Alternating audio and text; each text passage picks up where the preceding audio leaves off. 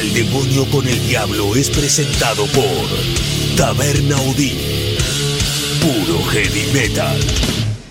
Nuevo episodio, nuevo capítulo. Mi nombre es Gustavo Olmedo. Arrancamos un nuevo Al Demonio con el Diablo. Hoy vamos a empezar con la charla, con el invitado. Voy a estar conversando con Gabriel Marián, que grabó el disco Rata 7 de Rata Blanca, tocó en Mala Medicina, tocó en Escocia y grabó un montón de canciones, un montón de versiones. Y además continuamos con el repaso por las canciones, los artistas, los discos del año 1992.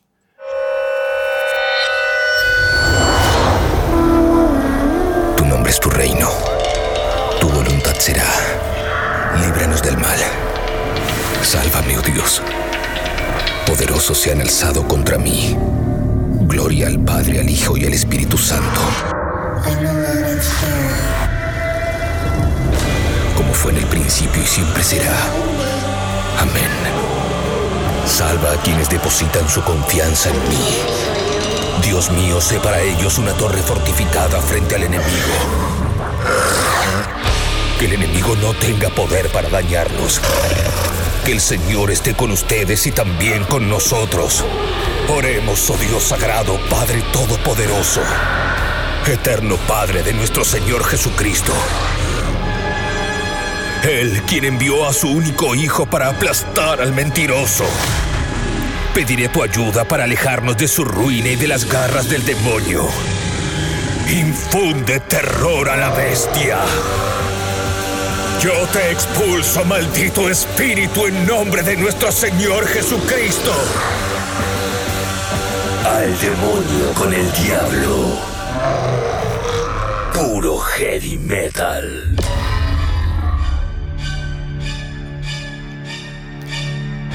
Desde Taberna Odín, Honduras y Tames en Palermo, un nuevo episodio de Al Demonio con el Diablo estreno, domingos 22 horas desde la plataforma tabernaodinlive.com a partir de cada lunes en Spotify y esos otros lugares en los que se escuchan cosas. Les contaba recién en la breve presentación que iba a estar conversando con Gabriel Marian. Gabriel Marian, ¿cómo andas, loco? ¿Todo bien? Hola, ¿qué tal? Buenas tardes a toda la gente. Buenas tardes a ustedes también, chicos. Un gusto estar acá, ¿eh? Sabes que no sé si decirlo, pero de alguna forma me sorprendí que nunca en la vida nos cruzamos. Es curioso. Sí, sí, bueno, la verdad que bueno, el paso por Rata Blanca pasó dentro de todo rápido, un mes y cinco meses, no, un año y cinco meses, perdón. Eh, desde mi entrada hasta la separación momentánea, por lo menos, de Rata Blanca, ¿no? Entonces, en ese lapso, la verdad que tantas entrevistas no tuvimos, pero sí fueron, sí fueron varias como tres veces habremos estado en la Rock and Pop, hicimos un recital incluso en la Rock, and Pop, un recital entero, eléctrico, ahí en el piso.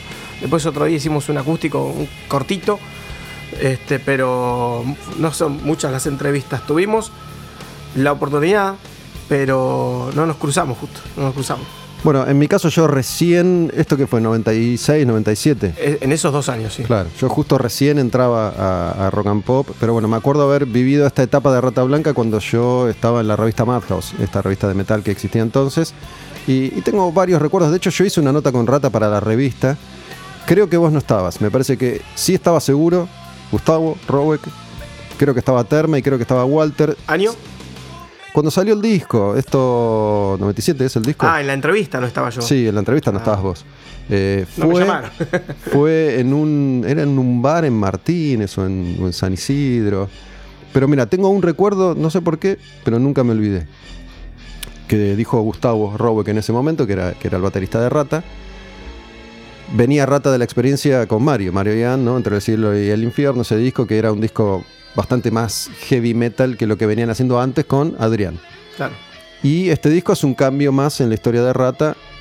Es un disco más jarroquero, más, más melódico. Y lo que Gustavo dijo, esto lo voy a mencionar para ver cómo vos lo sentiste entonces.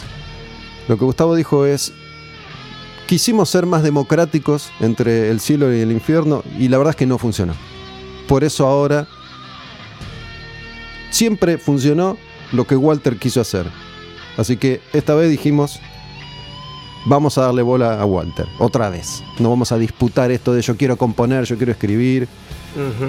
Bueno, hasta ahí nomás funcionó, porque, qué sé yo, no sé. A mí, a mí si me preguntás, para mí, Rata no funciona, no funciona Rata si no está Barilari.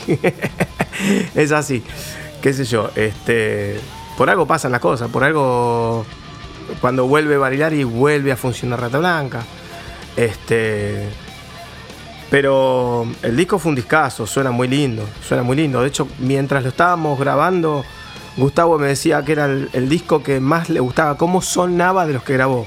No sé si le gustaba compositivamente, pero sí me dijo que fue lo mejor que, le había pasado en cuanto a grabación de sonido en el pie de Alejandro Lerner, fue esa vez. Eh, para que te des una idea, en ese momento, según dicen las estadísticas, o me decían en ese momento, el pie de Alejandro Lerner tenía la mejor consola del país. O sea, la mejor consola que hasta ahora tenía el país. Después eh, me enteré que habían competencia con otros estudios, con el tiempo tuvo la mejor consola, la tuvo el Circo Beach de, de, Fito Páez, qué sé yo, van, uno va, se va modernizando y capaz que compra la mejor. En ese momento era el, eh, era el pie de Alejandro Lerner. Y sonó bien, sonó lindo. También tenías un, buen técnico de grabación, de estudio. Después, bueno, ya todos saben bueno, todos, los que son fanas del disco saben que estuvo Michael Tachi también como técnico de grabación, que había trabajado en el álbum negro de Metallica, lo trajeron de Estados Unidos, en L.A. Guns, con Bob Rock, en el álbum de Bon Jovi, un montón de cosas grosas hizo. Este, y no podía sonar mal, sonó muy bien. Es raro, yo mismo decía, ¿por qué no me toca grabar un disco como Magos, Espadas y Rosas hoy? Pero bueno, a Walter se le ocurrió. Yo entré a la banda cuando ya estaban compuestas las canciones. Lo que no tenía compuesto eran las letras. De hecho, Anarquía la terminó de componer estando grabando el disco y ya estábamos, ya estaban mezclando el disco, o sea, faltaba la letra de ese tema. Y justo había un quilombo social en el país y estábamos sentados en el sillón mientras... No puede ser, mentís. Uno más, un quilombo más. Y se inspiró mucho en ese... Estábamos mirando una, una especie de guerra civil, gente tirándose... Para, 96, 97... fue 96. ¿Qué era? Carlos todavía. ¿Qué, qué quilombo? ¿Qué el, quilombo habría? El, presidente sí, creo que era menos.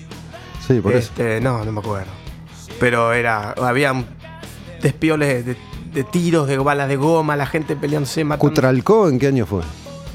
No, ni idea, pero eso fue acá. Eso fue acá, lo estábamos viendo acá. Era algo de, de acá de Argentina a Buenos Aires. Tiro, no sé si en el, interior también, me imagino que debe haber en todos. Cuando hay un quilombo grande contra, como protestas contra eh, los presidentes y todo eso, Debe haber. Pero esto era un noticiero. Noticia que ponías, no, estaban. Estaban hablando de eso. Estaban, mostraban imágenes de gente tiroteándose con bala de goma, piedras contra la policía. Y eso fue lo que me inspiró a hacer la canción Anarquía. La letra. Para, ubicarnos un poco en, contexto, con respecto a esto que yo decía, que, en ese momento declaró Gustavo, era con el disco este Ratacite recién salía, y uno puede decir que, bueno, que comercialmente no funcionó. Lo que él quiso decir en esa respuesta es que la fórmula rata siempre fue Walter decide qué música se hace. Entonces volvimos a confiar en él, más allá del resultado en ese momento. Ahora que mencionás lo del sonido, es cierto, creo que escuchándolo mientras charlamos, claramente hasta ese entonces es el disco de rata que mejor suena. ¿No? Mm. Pero bueno, Rata Blanca. Gustavo renegaba mucho del sonido del primer disco. Y el primero es raro. Siempre me Pero bueno, tiene ese encanto, ¿no? claro, es una sorpresa. Yo mismo iba este por las calles cantando las canciones cuando era chiquito.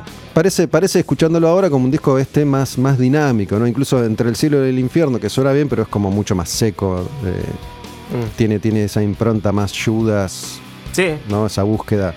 Eh, que incluso más Pantera, si querés. Lo de Judas está claramente inspirado por Mario, ¿no? Mario es fanático de Judas.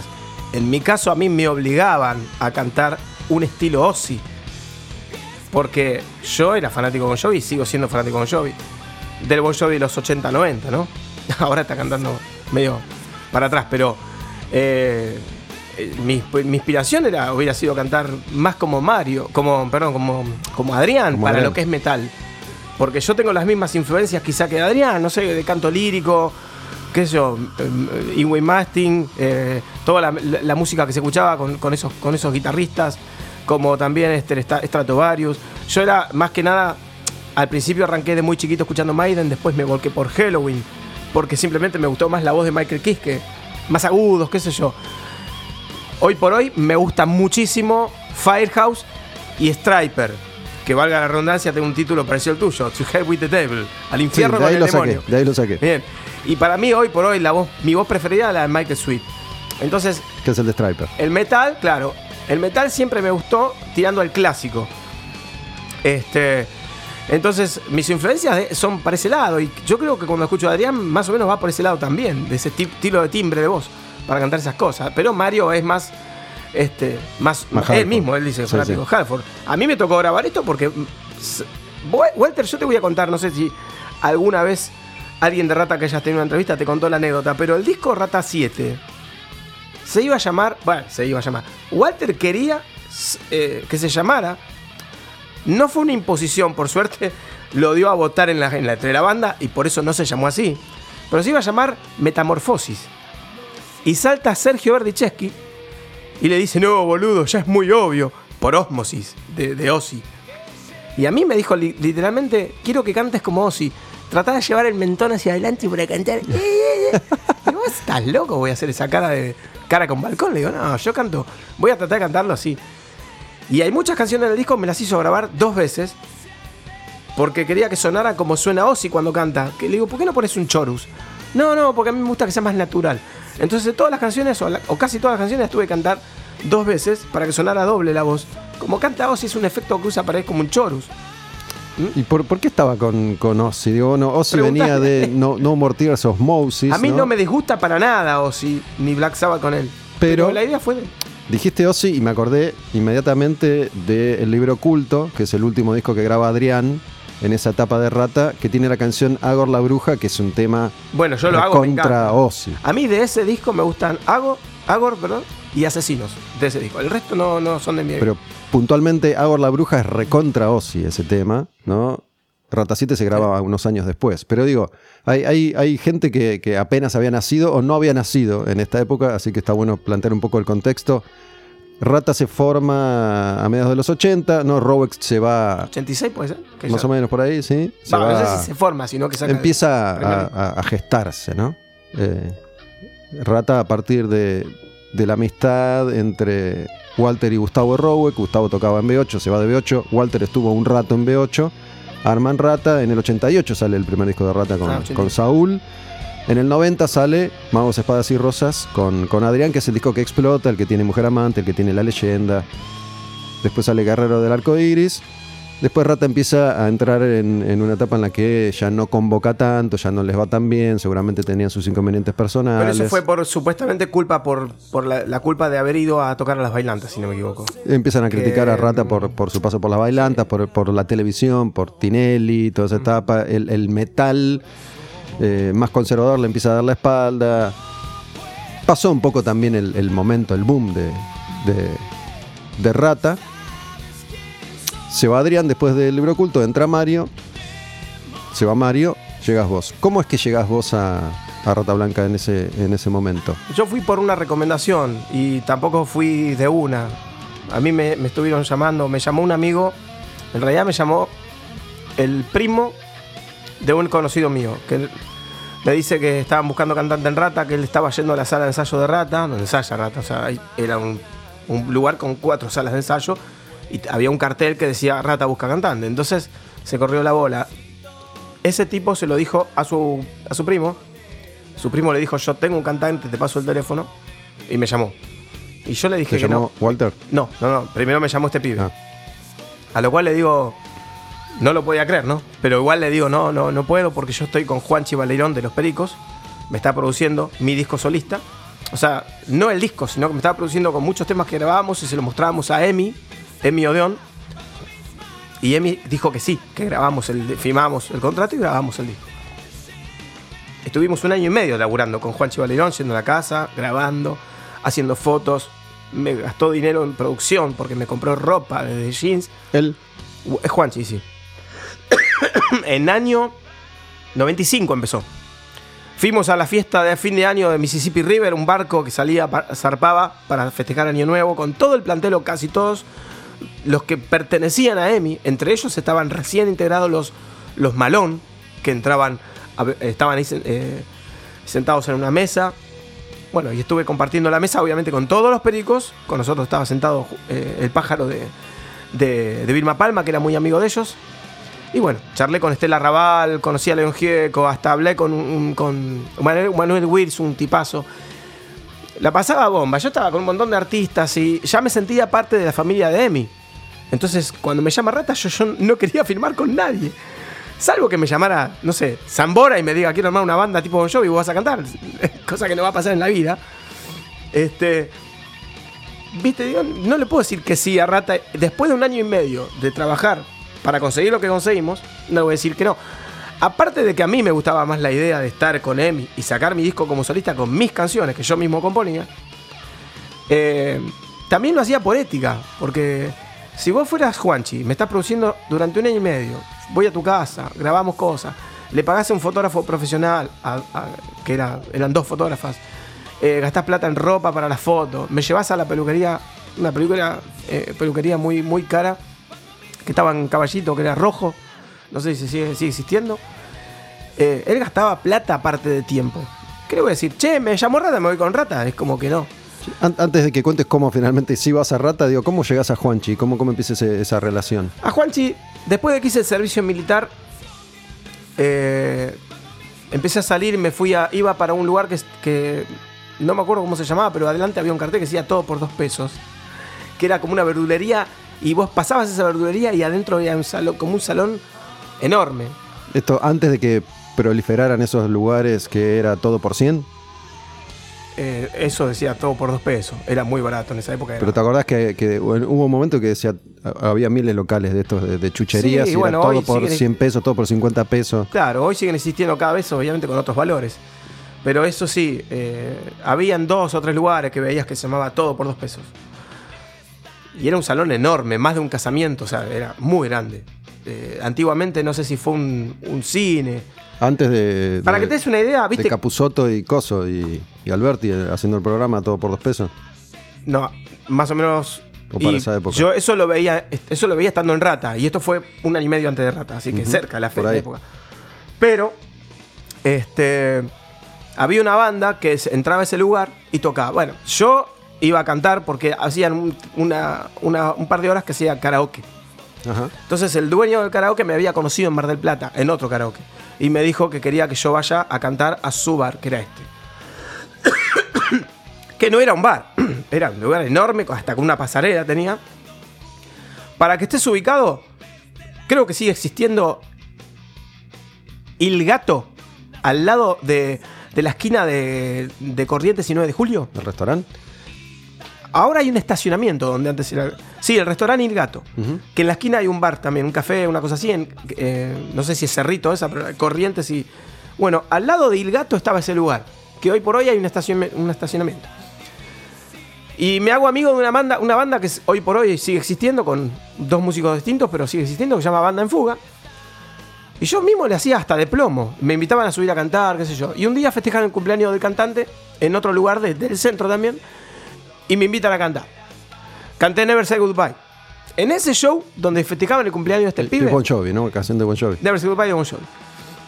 En ese mismo lugar estaba el tecladista nuevo de la formación nueva de los Virus, de cuando empezó a cantar el, hermano que murió. Eh, estaba el Baiano, estaba Juanchi.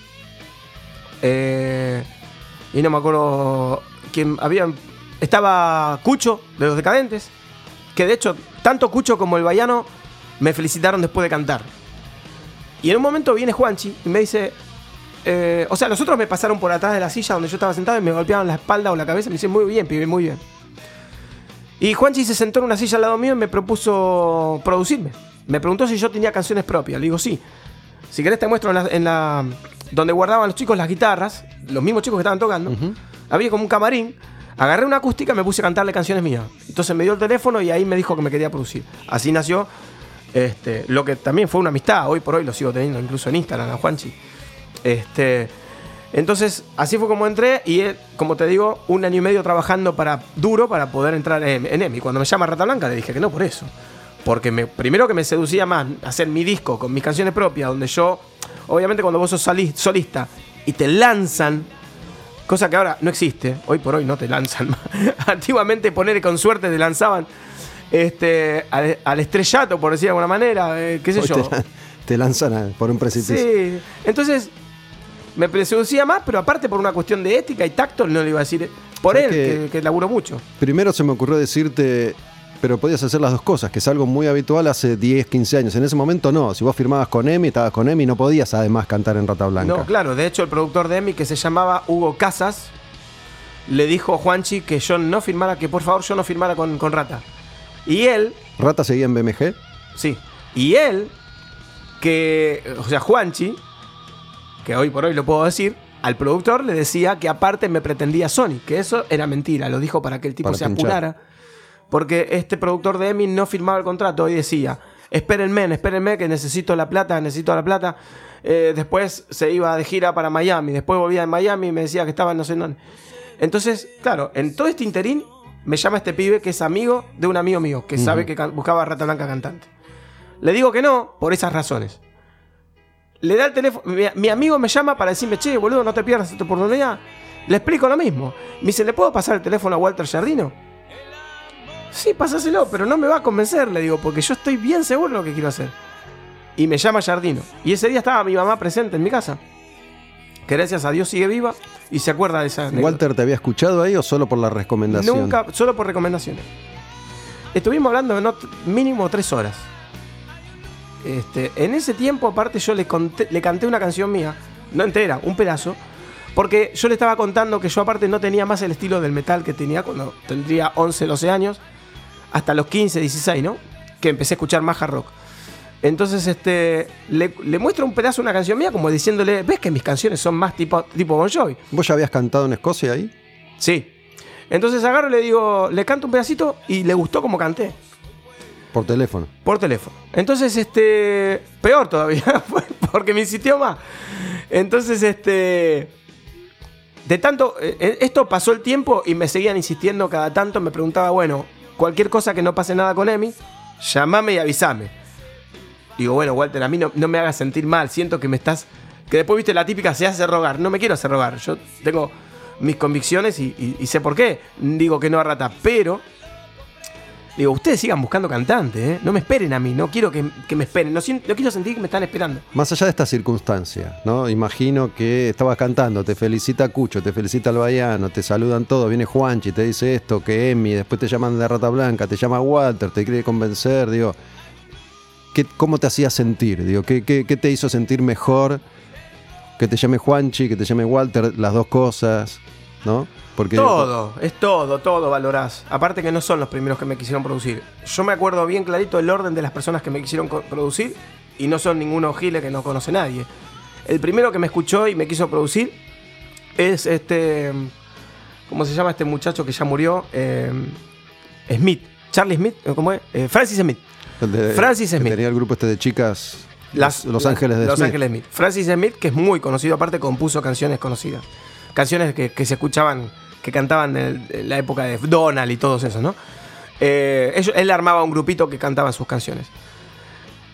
Eh, Francis Smith me escuchó, me quiso producir, pero en la época que me quiso producir, eh, él me, me decía que yo tenía que hacer un videoclip y poner la plata yo para armar eso y que él con eso iba a tratar de meterme en alguna compañía discográfica. Pero yo era muy chico y no tenía ni yo ni mi papá plata para hacer eso. Este, aparte todavía estaba en una edad en la que los padres, viste, te lo toman como que, bueno, un hobby que se le va a pasar las ganas y después va a ser, va a ser cualquier cosa. No, no lo tomaban tan en serio. El otro que me quiso producir fue eh, otro, una persona que también falleció, Marty Cossens. Ujú. Que el tipo se, se de- dedicaba a hacer boleros con Marty, con eh, Chico Novarro. ¿Y ¿Cómo llegabas vos a esa gente? Esa, eh, bueno, a, Estamos hablando de una escena. eh, eh, son personajes que en ese momento, en los 70, en los 80, eran muy conocidos para todo el mundo. Pero nada que ver con Rata, ni con Escocia, No, ni no. con Juanchi, ni ya te con estoy nada. hablando de muchos años atrás, antes de, en Rata, ya cuando Por tenía... eso ¿cómo, cómo llegabas vos a esta gente? Bueno, eh, Francis fue recomendado por una señora, que me recomendó a mí en realidad. Ujú.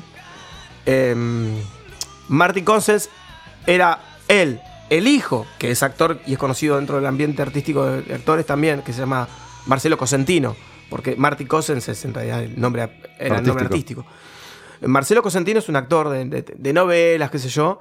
Eh, el padre, el hijo y un pibe que trabajaba en un cantobar de a una cuadra de Nazca Rivadavia, al lado de Ivanov, Este, eran so- socios y dueños de un cantobar en Villa Gesell, verano del 96. Y ese año yo lo conozco. Como todo cantobar, yo soy, cantobar, eh, yo soy cantante, aparte de ser relaciones públicas, ir a tarjetear, como era chico de 21 años todavía, eh, cantaba, obviamente, aprovechaba para cantar, me levantaba las chicas cantando. ¿Y la con, qué, con qué te, te lucías en el canto Bon Jovi? Bon Jovi a full. Bon Jovi. Pero, sin embargo, Marty Cousins, que estaba en la barra, ese día estaba en la barra, no de barman, sino porque se estaba sirviendo un trago, era su boliche, y él y el hijo y el toma. Marty Cousins me llama a la barra y me dice que me quiere producir. Pero para ese entonces yo ya estaba hablando con Juan Chivalerón. Era 95, el año 95. y él valoró me acuerdo que él me dijo que eh, había cantado una canción difícil de cantar, lo cual para mí yo lo tomaba como una cosa fácil, pero para él, ¿Cuál era, te acordás? eh, sí, eh, de Alejandro Lerner era una canción de Alejandro Lerner, aparte de cantar temas de Jovi, obviamente no iba a cantar todo Jovi, y cantaba No hace falta. No hace falta de, Alejandro Lerner. No hace falta que soñemos que es mentira que no existe la muerte cuando hay amor. Pero esa canción no sé en qué parte él me decía que yo llegaba a un agudo con la vocal I. Y es difícil llegar con la vocal I a un agudo. Y afinás muy lindo. Y me empezó a decir que él produjo a Goyeneche y no sé qué. Le digo, pero yo estoy para otro palo, le digo. Y aparte yo estoy con Juanchi Bolerón. Me dice, bueno, si algún día no trabajás más con Juanchi Bolerón, llamame. Quedó ahí, porque yo seguí con Juanchi Bolerón. Y aparte después de Juanchi, ya directamente contrata. Pero otro que ahora que me acuerdo, estuvo antes que él, era un muchacho que, trabaja, que, que tocaba el teclado en los Romeos, en la banda Los Romeos, que si no me equivoco, era, había sido bajista de los Danger Four o los Four Beats. Four Beats. Los Romeros, los Romeros habían metido un hit que era, no, no me Bas- acuerdo. eh, ¿Basura o la Basura flauta? era. No me acuerdo si era no, basura. basura. Basura, sí, basura. Miro en tu mente, veo basura. Sí. Y no sé si no son los mismos que cantaban la flauta de Bartolo o esa es otra banda, ¿no? No sé. Bueno, Me acuerdo de la canción, pero no sé si era lo la mismo. cuestión es que todos eran personajes conocidos, de, la- de bandas conocidas. El tipo de. mm, Este, de los Romeos, yo le dije que sí a él. No había conocido a Juanchi todavía. Pero él estaba esperando que un socio con él se- se asociara para poner un, un sello discográfico. Otro que me quiso producir, pero como solista, pero post Rata Blanca, fue el dueño de CM, el canal de la música. Voy, firmé el contrato, que lo tengo guardado de recuerdo todavía, muy bonito. Era un contrato mío con ellos y, el contrato que ellos tenían para ofrecerme mi show con otras personas. Y ellos también, el contrato decía que caducaba al año si, si, el- si el si ellos no llegaban a poner el sello discográfico.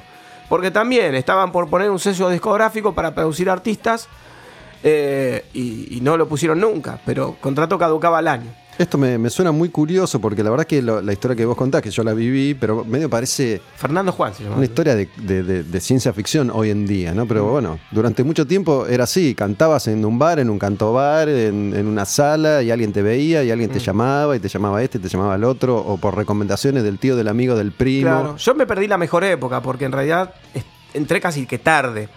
Yo pasando eso, pasando esa época de Rata Blanca, las compañías, no sé si te acordás que había una época que te decían, hoy en día las compañías no te firman un contrato a menos que vos vayas con el disco terminado, grabado por tu parte, y ellos lo lanzan. Ya no, no invierten más en grabar el disco del artista.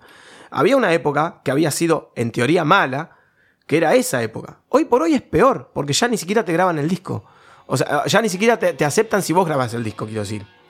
Hoy en día está difícil. Un día fui a Warner. Yo con Warner tengo la editorial de Warner. Tengo tanto el disco de Mala Medicina como mi disco solista. La editorial, Chapel. Entonces yo cuando tengo la reunión con ellos les digo, ¿no hay alguna oportunidad, chance de que me puedan meter con Warner Music? O sea, que con la compañía. No, olvídate, ya no están firmando con bandas nacionales. Le rescindimos recién el contrato a, los Airbag, me dijo. Esto pasó en el cuando cuando saqué el disco en el 2010, el disco de Abril María Solista. En esa época charlé con este muchacho y me dijo que le habían rescindido a los Airbag, que solamente estaban editando más que nada discos de afuera. Muy raro que saquen. Entonces, si no tenés el apoyo de las compañías en tu propio país, te deprime. La verdad que como artista te deprime. Y hoy cambió mucho igual el negocio, ya no, no te garantiza nada si es que lo llegás a tener ese apoyo mínimo o, o- o grande tampoco. No, te cajonan, como decís vos. Pero bueno, volviendo al principio de la cuestión. Porque Digo, vos me hasta, habías hasta preguntado. donde yo sé, Rata Blanca, después de, de Magos y qué sé yo, según cuenta la leyenda, firma un contrato millonario con, con BMG y BMG seguramente no recupera lo que pensaba que iba, que iba a recuperar, pero Ese bueno, disco le salió muy caro, el mío. y el No me- anterior también. Eran 70 mil dólares mínimo lo que yo recuerdo que escuché esa cifra. Porque pagaron, eh, le pagaron a, a Michael Touch y lo trajeron de afuera. Ya eso es- habrá sido en... no Hablamos sé, igual del era el 1 uno a uno. Del 1 a 1, ¿no? Donde el- todas esas cosas todavía eran, Era eran el a posibles, uno. eran viables. Digo, muchas veces era más barato, siempre decían, traer a alguien de afuera que, que- que grabar acá y esas cuestiones. Digo, es una época en la que muchos aprovecharon para, para, para grabar afuera, para traer a alguien de afuera. Sin embargo, Ya se, pasaron estaba- del presupuesto. Según BMG se habían pasado el presupuesto. Ya, ya estaba como, ¿no? Ahí, eh, entrando en, en los últimos años del 1 a 1, ya, ya se veía que todo estaba resquebrajándose una vez más. Por ahí lo más fuerte justamente es la etapa que vos no pudiste disfrutar tal vez que es en el 92, 93, Donde por ahí tenían la 94. suerte de que te produzcan realmente. Y, y ahí es cuando se empieza a invertir mucha guita en, en muchos aspectos, mientras se destruía una parte de la industria y una parte del país, otra, eh, la de los medios y las discográficas, fue una buena etapa esa, la del 1 a 1. Bueno, volviendo al tema, después de que Juanchi me produjo, yo le digo que no a rata, me estuvo llamando Walter. A mí me llamó dos o tres veces Walter después para preguntarme cómo iba la cuestión con este productor, si lo había firmado o no. Digo, no, porque esto, porque está en Miami, tengo que esperar que venga. Bueno, cualquier cosa avísame. Che, Walter, pero no me esperen, bolas. Buscá cantante, no me esperen. Yo estaba convencido de que iba a terminar firmando porque yo estuve con ese hombre dos veces, en la oficina de Emi y en el barco. No sé cómo termina esa historia, pero evidentemente te fuiste a Rata Blanca, me parece un chanta ya lo que me estás contando. Claro, pero el- no, es que terminó siendo un chanta. No conmigo, no. O sea, la intención sí era producirme. Lo terminaron echando de BMG. Ah. De Emi, perdón. Lo terminaron echando de Emi. Por chanta. Porque se gastó la plata, cual, como cualquier político que se come la plata con la que tendría que hacer cosas productivas, Ah, se comió la plata que ya le habían dado. Y el tipo todavía pretendía que le den más para producirme a mí. Claro. Pero le dijeron, no, nosotros te dimos tanta plata para que produzcas artistas y te la gastaste. Entonces lo echaron. Ajá. Pero eso me enteré después de que yo ya estaba en Rata. Mientras tanto yo esperaba el contrato y le decía que no a Rata. Yo le cuento a Juan Chivalirón. No, miento, me, me salté la parte donde yo le digo a Walter, escúchame, ¿puedo ir a conocerlos por lo menos a sacarme las ganas de conocerlos? Y cantamos, y, les ca- canta- canto una canción con ustedes, así nos conocemos bien, bien, y yo me saco las ganas de cantar una canción con ustedes. Yo, convencido de que no iba a entrar en Rata, me quería sacar las ganas de cantar un tema con ellos. Me encuentro con, con Walter en San Miguel, donde vivía él. Me pasa a buscar con un Corvette negro. Fuimos hasta, San Isidro a ensayar. Anduviste en ese famoso Corvette de, de Walter. Sí, entonces. varias veces. Sí, porque después ya era un. no- Nos encontrábamos siempre. Es más, fuimos a grabar el demo al estudio de, de- de Soda Stereo. Supersónico se llamaba. Yo me acuerdo que Walter salió en la tapa del C de Clarín con ese Corvette y lo crucifi- crucificaron. Quiero metaleros. Sí. Bueno, eso es envidia. Bueno, sí, obvio. La cuestión es que mm, voy con ellos, llego y había un muchacho que estaba probándose. Entonces me quedo escuchando, voy, me hago una hamburguesa, tenía un buffet, yo no había comido nada. Me hago, una, me hago hacer una hamburguesa, entro, escucho al piche- pibe cómo canta. ¿Quién era el pie, te acordás? No, no, no, no era conocido ni fue conocido después tampoco. Vuelvo a hacerme otra hamburguesa porque estaban bárbaras, tenía un hambre terrible. Y aparte las que le ponen huevo frito adentro y jamón y queso derretido. Mamita. Vuelvo, termina de cantar el pibe y me pide un café porque ya quería calentar la garganta, ¿viste? Y el pibe le pide permiso a Walter para quedarse a escucharme a mí. Porque todo el mundo creía que yo me iba a probar, menos Walter que sabía que no me iba a probar, que solamente iba a sacarme las ganas de cantar una canción con ellos. ¿Y qué, qué- qué estaban cantando? ¿Este pibe que cantaba? ¿Canciones clásicas o las nuevas ya? Eh, estaba cantando algunas de las clásicas, pero más que nada le hizo cantar con un. ¿Viste cuando no sabes inglés y rellenás cualquier cosa Sí. para llenar? Bueno, Walter le había grabado un cassette Con la melodía. con la melodía cantada por él, que cantaba falseteando Walter y desafinaba un poco. Y. Así, ¿viste? Pero con la melodía de las como él la quería en sus canciones. Lo que iba a ser el disco Rata 7. ¿Qué, qué canción era, te acordás? No, no me acuerdo. Bueno, Pero sí me acuerdo que el pibe no cantaba mal, pero para el oído de Walter no llegaba a los agudos que él quería. Entonces le dijo, no, yo me acuerdo que corta lo corta. Le digo, no, pero así no es, no, no, no. No llegas a tal nota. Y el pibe le dice, pero a esa nota no llega ni Freddie Mercury. Y yo por dentro pensaba, mientras era un pibito de 22 años y escuchaba, decía, primero pensaba, Freddie Mercury sí llega a esa nota. Y yo también llego a esa nota. ¿Viste? Y me quedé. Bueno, ahí pasa la parte que me dice, bueno, Walter viene, viene a mí y me dice, ¿querés cantar algo, Gaby? Dale, dale, ¿qué querés cantar? Y no sé, la leyenda cantemos. No me acuerdo de memoria ninguna canción entera, le digo. Vos ayudame. Bueno, dale, yo te ayudo. Cuando empieza a sonar la banda, se me puso la piel de gallina. Se me pararon los pelos del brazo. Y empiezo. Y Walter me tira el hilo de la primera estrofa. Cuenta la historia. Y empiezo a cantarla, ¿viste? Cuando le hago gesto en la segunda estrofa, como diciendo que me empieza, me empieza la. Yo necesitaba solamente el hilo del principio de cada estrofa. Y ahí seguía cantando. Terminó la canción. Y estaban todos contentísimos conmigo. Quedaron. Te lo puede decir Gustavo, cualquiera de los ratas que estuvieron en esa época te va a decir que les partí la cabeza. Y el pibe dice, bueno, el que se había quedado a escuchar, bueno, listo, yo me voy, como diciendo, me rompió el culo. Y yo le digo, mirá que no me vine a probar, pero no me escucha el pibe, cierra la puerta de la sala y se va. Me escucharon los chicos. Y yo no vi, no me percaté de algo que me enteré recién en una anécdota que cuenta Sergio Berdicheschi en CM, que todavía creo que era crónica musical. Y le dice, cuenta la anécdota Sergio, que cuando yo digo yo no me vine a probar, dice que lo agarra Walter, él te lo cuenta como que lo agarra de los pelos y lo lleva afuera de la sala y dice, loco, hace seis meses que estamos buscando cantante y ahora que por fin encontramos uno me dice que no se queda la banda, ¿cómo está cargando? ¿Para qué lo trae? Le dijo. no, no, es mortal. Si estuviéramos acá, te lo dirían exactamente como yo lo dije, porque me lo acuerdo tal cual lo dijo él en esa entrevista. Claro, yo no, no fui a probarme. Cuando dije eso, se sentaron, empezaron, algunos caminaban de acá para allá. En realidad, Walter estaba parado, Javier Retamoso sentado. Javier Retamoso y Guillermo no decían nada. Los que más hablaban eran Gustavo y Sergio. En ese momento era retamoso tecladista, Sí. ¿cierto? Gustavo y Sergio hablaban, hablaban y hablaban y me decían vas a ganar 3 mil pesos, que eran 3 mil dólares, por grabar el disco. Contamos tres, porque siempre decían eso, me acuerdo que lo decían todo el tiempo. Contamos tres y grabamos un disco. Contamos tres y tocamos. Contamos tres. Para todo contaban tres. Yo no, muchacho, que cuando yo les comento los por qué, el por qué te conté a vos, de que estaba con Juanchi, que habíamos laburado uno y medio, que por. Primero que a mí me gustaba además la idea de sacar mi disco solista con mis canciones propias. Y segundo que por ética no lo iba a dejar después de un año y medio laburar. Che, me voy con rata. Me voy de la sala y Gustavo Rogue me dice, loco, pensalo, loco, pensalo, es la oportunidad de tu vida. Estar en Rata Blanca va a ser eh, algo grosso para vos post Rata Blanca, si algún día se separa Rata o, o como fuera que te fueras de la banda. Yo estaba convencido de lo mío igual. Y me llama Juanchi Valirón. Me dice, vení, vamos a grabar algo. Bueno, voy a grabar algo, canción nueva. Juanchi cada tanto me preguntaba, ¿compusiste alguna canción nueva? Sí. En esa época estaba full. Componía una canción tras otra. Me voy y me dice, en persona me dice Ju- Juanchi, che, loco, hoy me llamaron dos veces los guitarristas de Rata Tres veces me dice. Los guitarristas de Rata Blanca. Y yo me acuerdo que le dije, pará, son dos guitarristas, te llamaron tres veces. Uno te llamó una, el otro te llamó dos. O te llamaron juntos los. No, no, me parece que me llamó dos veces Sergio Bercheski y una vez Walter. ¿Y qué te dijeron? Me contaron que vos fuiste, que te están buscando, que te quieren que vos cantes en la banda. Y digo, ¿y vos cómo, cómo es que te llamaron a vos? ¿Cómo saben tu número? Me dice, Sergio Bercheski y yo somos compañeros del barrio y de la escuela. De, eh, Núñez. o Barrio River, ahí nomás, Saavedra, por ahí.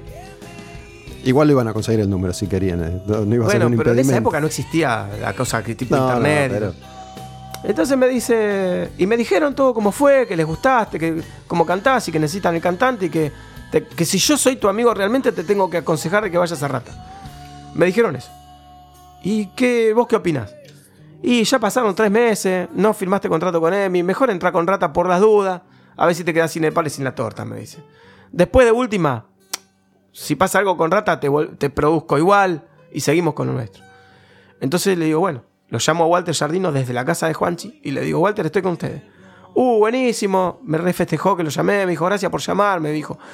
Bueno, entonces nos vemos en tal, tal, tal fecha, en tal lugar y te vení. Y así fue como entre ratas. Fui, ensayamos. Bueno, Al bien- poquito bien- tiempo firmamos contrato. Bien Juanchi, porque podría haber si- sido un canuto y así. Sí, y al final. A ver, nunca vamos a saber qué pasó. Porque, qué hubiera pasado, más bien. Porque puedo, puedo decir, menos mal que no filmé, porque al final al productor lo echaron. Como puedo decir, por ahí cuando ponían un productor nuevo, a ese productor nuevo le iban a tener que dar dinero. Y ese tipo seguramente le iba a gustar lo que yo hacía, que era hard rock de la época, en español. Y por ahí, como Juanchi estaba con ellos, eh, Y lo con- mismo. Y por ahí terminaba sacando un disco solista y hoy por hoy sería, no sé, un Ricky Martin en cuanto a fama, ¿me explico? No a estilo musical, pero en cuanto a un solista de rock, qué sé yo. Hoy por hoy, hasta Cae de Bravo es más famoso que yo, boludo, porque- y el tipo tuvo la suerte de también estar en Tinelli. Porque no es que ha- hace la gran, la gran cosa. Pero bueno, estuvo en Bravo. por eso, pero en Tinelli. Sí, sí. Tinelli fue la ventana de todo el mundo. Los Escocias se hicieron famosos en Tinelli, Bravo se hizo famoso en Tinelli, Rata. Hace poquito, el 30 de diciembre, 30 de diciembre toqué como invitado de Hugo Bistolfi en Mar del Plata. Comimos un asado, charlamos y él mismo me, me- mm, hablamos de eso, de que gracias a... Yo mismo le dije, loco, gracias a Tinelli ustedes son famosos, ¿no? Y él me admitió que estaban tenían un contrato con Telefe, que tocaban mínimo una vez por mes en, en- en algún programa de Telefe, de los cuales hicieron. Yo le digo, mira, yo que yo recuerde, mínimo tres veces los vi en Tinelli. Sí, no, sí, tuvimos yo- más veces. Sí, gracias a Tinelli fuimos famosos nosotros. Me parece que ahí es cierto, hay, eso, eso tuvo una exposición. Estamos hablando de cuando los programas de se Tinelli Rosa. medía sin- No existía el cable. 120 millones de puntos de rating, ¿no? Todo el, todo el país veía eso. todo En la época de Mago Sepas y Rosa creo Claro. que no existía el cable. Y, mm, ¿Mirabas Tinelli o mirabas Tinelli? El tema es que yo me acuerdo que cuando eso se les empieza a volver en contra, me lo han contado, ellos deciden boicotear esa relación, ¿no? Porque hay, hay un programa que está, está en YouTube que le dice Tinelli, mujer amante, ¿eh? No, que, no, no, mujer amante. Y los otros salen a tocar callejero, porque tocaban en vivo además, y meten una zapada de. Yo las 15 primeras dos veces que lo vi tocaron haciendo mímica, ¿eh? Playback. Bueno, ahí la decía que- tercera fue un show en vivo. que tocaban en vivo y, Y metieron como una zapada de chico callejero y ahí Tinelli se calentó y los echó a la mierda y nunca más estuvieron en Tinelli. Pero ellos ya no querían estar más ahí, ya Rata Blanca empezaba ¿viste? a, a sufrir la crítica constante. Pero lo que quiero decir en definitiva es Bueno, que... Yo tengo otra versión de que se enojó Walter y eso yo lo vi en vivo y en directo en televisión. Porque a- eh, Tinelli dice Adrián y los Rata Blanca, simulando decir Adrián y los dados negros. Y, y Walter sale en vivo en, la- en televisión. Eso está. eh, si está todavía el registro en, en YouTube de, de un VHS que hayan pasado a, a DVD. Eh, se nota muy bien cuando Walter le dice no, no, no, agarra el micrófono, es Rata Blanca. Como Sí. diciendo, no es Adrián y Sí, los Rata eso Blanca. está, eso está, eso está. Y ahí se enojó Coso. Pero sí sé que en la época que entro yo, Walter habla con Tinelli para ofrecerle llevar el- al programa La Rata Blanca Nueva. Y Tinelli le dice, son, no me acuerdo el número, pero tipo 60 mil pesos, de no sé, 6 mil dólares o más. Era mucha plata, mucha plata. Si querés estar acá, tanta plata. Y si no, avísame cuando tengan un éxito tan importante como Mujer Amante. Así, Sí, sí, sí, lo cortó por los años. Pero bueno, lo que iba a decir en definitiva es que la- es, es difícil comparar las historias de Bravo y de Rata Blanca, porque Bravo es un grupo que existe en esa realidad. A Bravo se lo llevaba Tinelli de gira. Claro. ¿Te acordás que hacía giras por Sí. el interior con el programa de Tinelli Video Match, Show Match o algo así? Creo que fue, fue Hugo, digo, hace poco hablé con él y, y- y me contó esa historia, que iban, iban las dos bandas, también iban a tocar a todos lados. Eh, pero bueno, Rata Blanca hoy es una banda que tiene una historia que está anclada en el rock y no en Tinelli, más allá de que es un No, hecho no, importantísimo. claro. Yo digo, la catapulta. no, no entiendo, entiendo. esa Pero época. CAE vive hoy de esa Sigue viviendo ahí. exposición. Rata no. Más allá de que es un hecho. No, Rata eh, lo- ya está. Una vez que ya estuvo ahí, Claro. se manejó solo. Che, bueno, entonces finalmente entras a Rata. Hagamos una cosa. Escuchemos una canción y después seguimos conversando. Gabriel Mariana hablando de, de una historia que no está tan contada como la historia de Adrián en Rata o, o de la etapa más, más popular, la de Magos, o incluso la etapa más, más reciente. Eh, a mí me gusta mucho escuchar todas estas historias, no solo porque los recuerdos van cambiando con el paso del tiempo y vos por ahí tenés un recuerdo y por ahí Gustavo tiene otro, por ahí Walter tiene otro, de la misma situación, digo, ¿no? Eso pasa, pasa siempre, nos pasa a todos, que tenemos recuerdos distintos y a mí me gusta contar esas historias. ¿Qué, qué canción? Yo me acuerdo que los, los... Bueno, hoy yo estaba cantando La historia de un la historia de un muchacho, que, que fue uno, uno de los temas que se difundieron entonces, que es una canción mijitera. Me acuerdo de Madame X, que es la canción que abre el disco, y ella era la como la balada, ¿no? De- del disco. ¿Qué Sí. canción te parece que, que escuchemos? La que vos quieras, Y pongamos Mr. Cósmico. Mr. Cósmico. ¿Por qué esa? A ver. Porque es un tema que me gusta mucho. Si, a ver, a mí el tema que más me gusta del disco Rata 7 es la canción del sol. Pero Mr. Cósmico, eh, yo toco muchas veces tributo a Rata o homenaje a Rata, o como lo quieran llamar, por haber sido Rata. ¿no? Me preguntan siempre, quieren, que me, me contratan para eso también. Y muchas veces me quedo con las ganas de sacar Mistes Cósmicos. No sé si las bandas se les hace difícil sacarlo a los guitarristas o qué, pero como que no lo incluyen mucho en un set list. Entonces me quedo con las ganas de escucharlo siempre, porque es un temazo. Es muy lindo tema. Y ese tema iba a durar nueve minutos y pico. Pero el productor Afo Verde le dijo a Jardino que tenía que quitarle por lo menos tres minutos de solo. Y le quitó tres minutos de solo de guitarra. Afo Verde. Afo Verde era productor artístico del disco, sí. Para, para BMG en esa época. Dale, bueno, hacemos Mr. Cósmico entonces de, de Rota 7 y después seguimos charlando en Al Demonio con el Diablo con Gabriel Marián.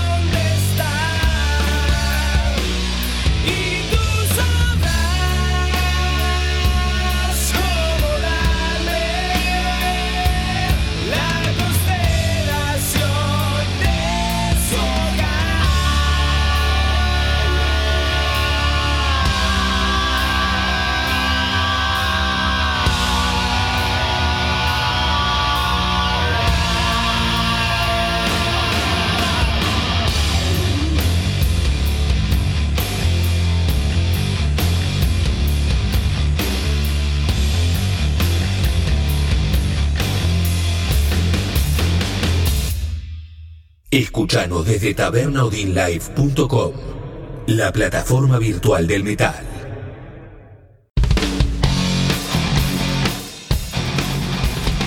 Mr. Cósmico de Rata 7, el disco que grabó Gabriel Marián, que está acá charlando conmigo en El Demonio con el Diablo. Bueno, finalmente llegamos al momento en el que entras a la banda.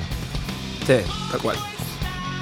¿Cómo sigue, cómo sigue esa historia? Digo, ¿cuál era el clima en ese momento entre ellos? El clima fue de mucha alegría, de mucha alegría. Yo llegué a la, a la sala y claro, ya los había conocido antes, el día que te decía que fui a cantar para sacarme las ganas de cantar un tema, que me conozcan y nada más.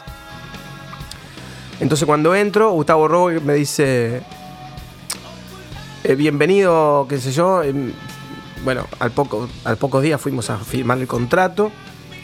Y cuando volvimos a firmar el contrato, Gustavo Robo me decía, ¿leíste la letra chiquitita que dice que te va a romper el culo una vez por mes?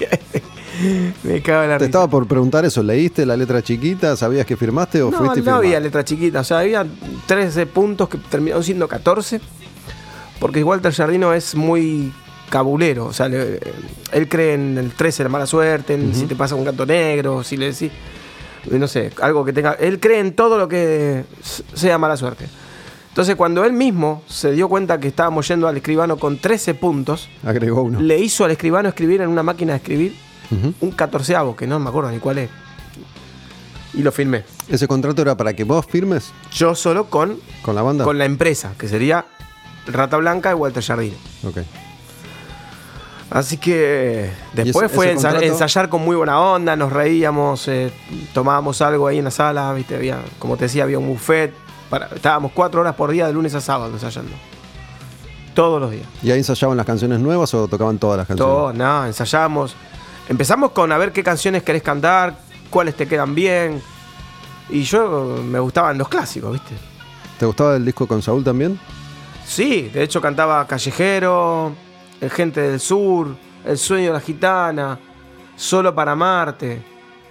Eh, no me acuerdo qué otras más, pero grabé, sí cantábamos muchas.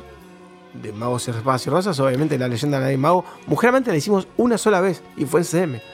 Una sola vez porque en Bueno. ese momento el público no quería saber nada con Mujer Amante. Eh, ese- esa época también ¿no? en, en la que Rata termina renegando de esa, de esa Sí. canción. Pero bueno, hace un, hace un rato cuando vos decías sobre llegar a, esa, a ese agudo en la letra I que te dijo Marty Cossens, o en el ensayo de este otro pibe que se probó y que nadie llega ahí, vos decías yo llego. ¿Qué es más difícil cantar? ¿Saúl o Adrián? Porque No. Saúl tiene unos hiperagudos en esos viejos temas de, de Rata que yo no sé nada de cantar, pero se me ocurre que son muy difíciles. Yo, para Tipo, mí, solo, para, solo para Marte. para mí es más difícil cantar los temas de Saúl, pero como los canto yo. O sea, yo no canto con falsete. Saúl era puro falsete. Saúl era puro falsete. El que diga que no, eh, no tiene oído. Hay una- Yo me di cuenta a los 13 años, cuando escucho el disco, y cuando entro en Rata le pregunto a Walter y me dijo, no, sí, lo que pasa que hacía falsete y encima como no tenía... El falsete siempre tiene menos potencia que la voz de, la voz de pecho, impostada. Mm. Entonces tenían que, según él decía que tenían que subirle tanto el volumen a la voz para que esté más o menos pareja con la banda, que había millones de acoples.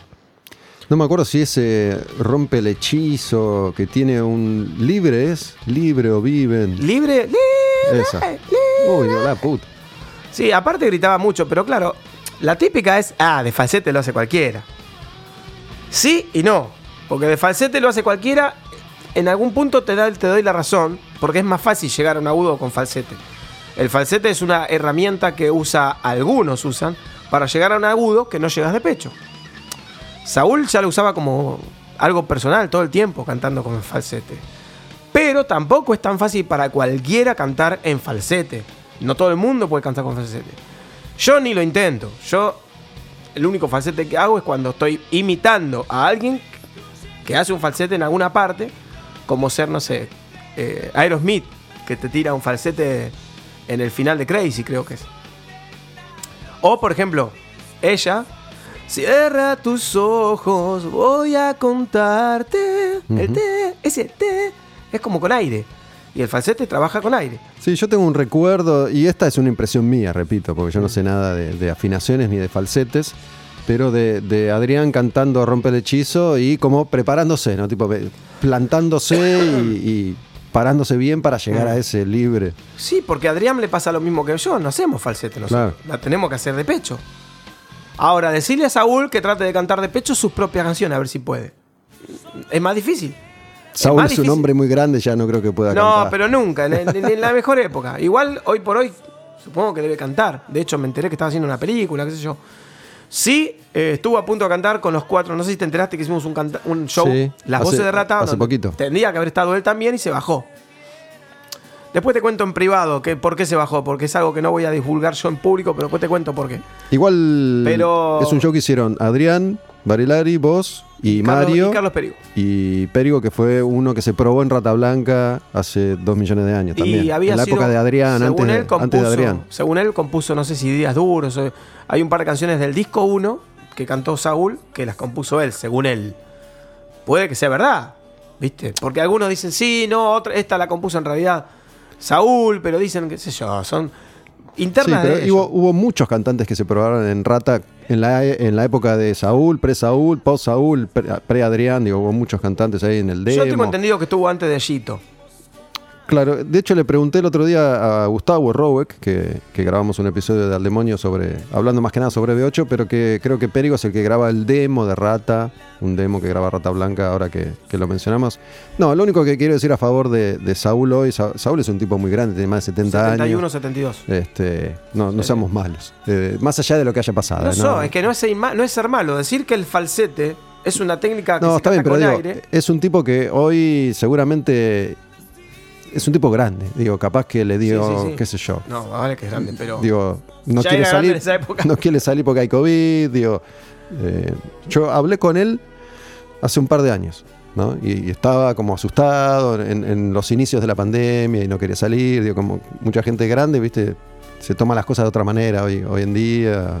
Bueno, Más tengo- allá de la cuestión de ego que pueda existir entre todos yo ustedes. tengo otra, otra versión del por qué no quiso. Yo no, te digo en este caso, ¿eh? Eh. No, no tengo idea. No No, sé. no, ni sé, siquiera no. sabía que, que lo habían invitado. De hecho, ya estuvo en otra oportunidad que íbamos a hacer él, Mario y yo. Adrián no podía y se bajó también. Y lo llamaron a Javier Barroso, que había cantado en Temple. Que no grabó el disco, pero cantó. Este, y también se bajó y ya habían afiches hechos, se habían vendido entradas diciendo que íbamos a estar los tres. Y Chabón dijo, no, no voy a cantar. Porque no le gustaba, según él, cómo tocaba la banda que, que iba a tocar con nosotros, que eran emblema. Que no habían ensayado lo suficiente. A mí me suena a inseguridad eso. este. por eso, Pero bueno, me parece que también habla, habla bien de ustedes, de Adrián, de Mario y de vos, que pueden compartir un show cantando canciones de Rata Blanca. Me parece que está muy bueno. Sí, sí, de hecho yo le dije a Adrián en el, en el escenario, le- y se lo dije cuando salimos del escenario también, que cumplió un sueño. Y yo lo dije en público, eso. Está, está- hay videos de, YouTube de la gente que lo grabó el 30 de diciembre, no, el 23 de diciembre. Este, que yo digo, antes de empezar a cantar con él, cantamos juntos eh, Las sombras quedarán atrás. Y yo digo, ya canté con Mario. En mi época, en la época que yo estuve en Rata Blanca, canté con Mario Herederos de la Fe. Subió al escenario, cantamos juntos.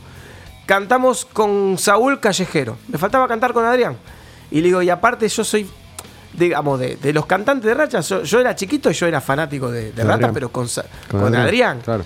Entonces era, wow, estoy cantando con Adrián. Y hoy por hoy, y yo digo en el escenario, yo, yo acá hoy no soy un ex cantante de Rata Blanca, en este momento soy un fan de Adrián, le digo. Y, y aplaudieron todos. Y cantamos y cuando ya estábamos saliendo del escenario le digo, Adrián, loco, me cumpliste el sueño. Adrián es un capo, aparte es un señor. Eh, y cantamos juntos y fue un mortal. Fue un mortal. Che, volviendo a ese ensayo, entonces, eh, canciones de, de Entre el Cielo y el Infierno también ensayaban, también tocaban. De Entre el Cielo y el Infierno solamente yo mismo, y lo voy a admitir, yo solamente elegí hacer Herederos de la Fe. El resto de los temas a mí no me...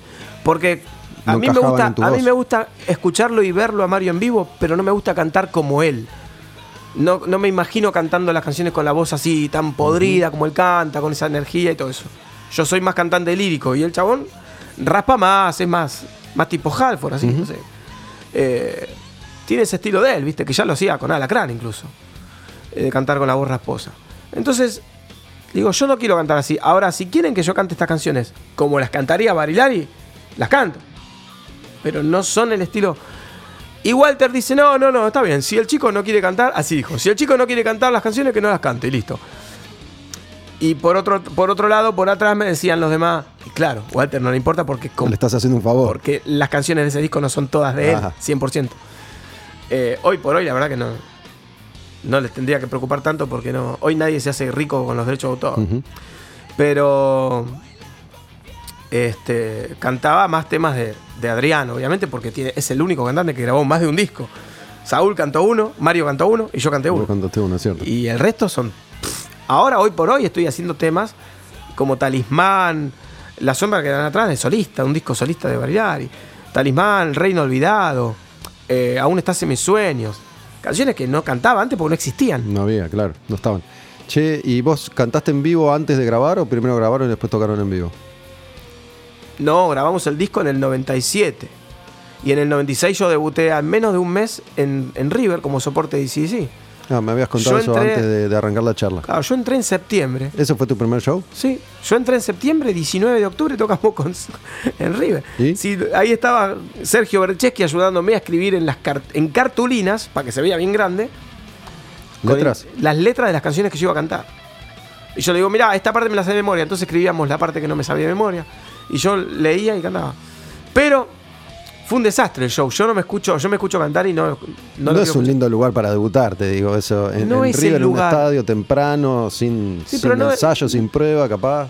No es el lugar, es el tema ese, que no hicimos prueba, no nos dejaron hacer pruebas. No te dejan hacer nada. Porque después tocamos en Ferro, que también es un estadio de fútbol a beneficio de las madres de Plaza de Mayo.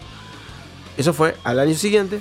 Y ahí canté re bien, me escuché bien, porque nos dejaron probar sonido y teníamos más, más monitores todavía.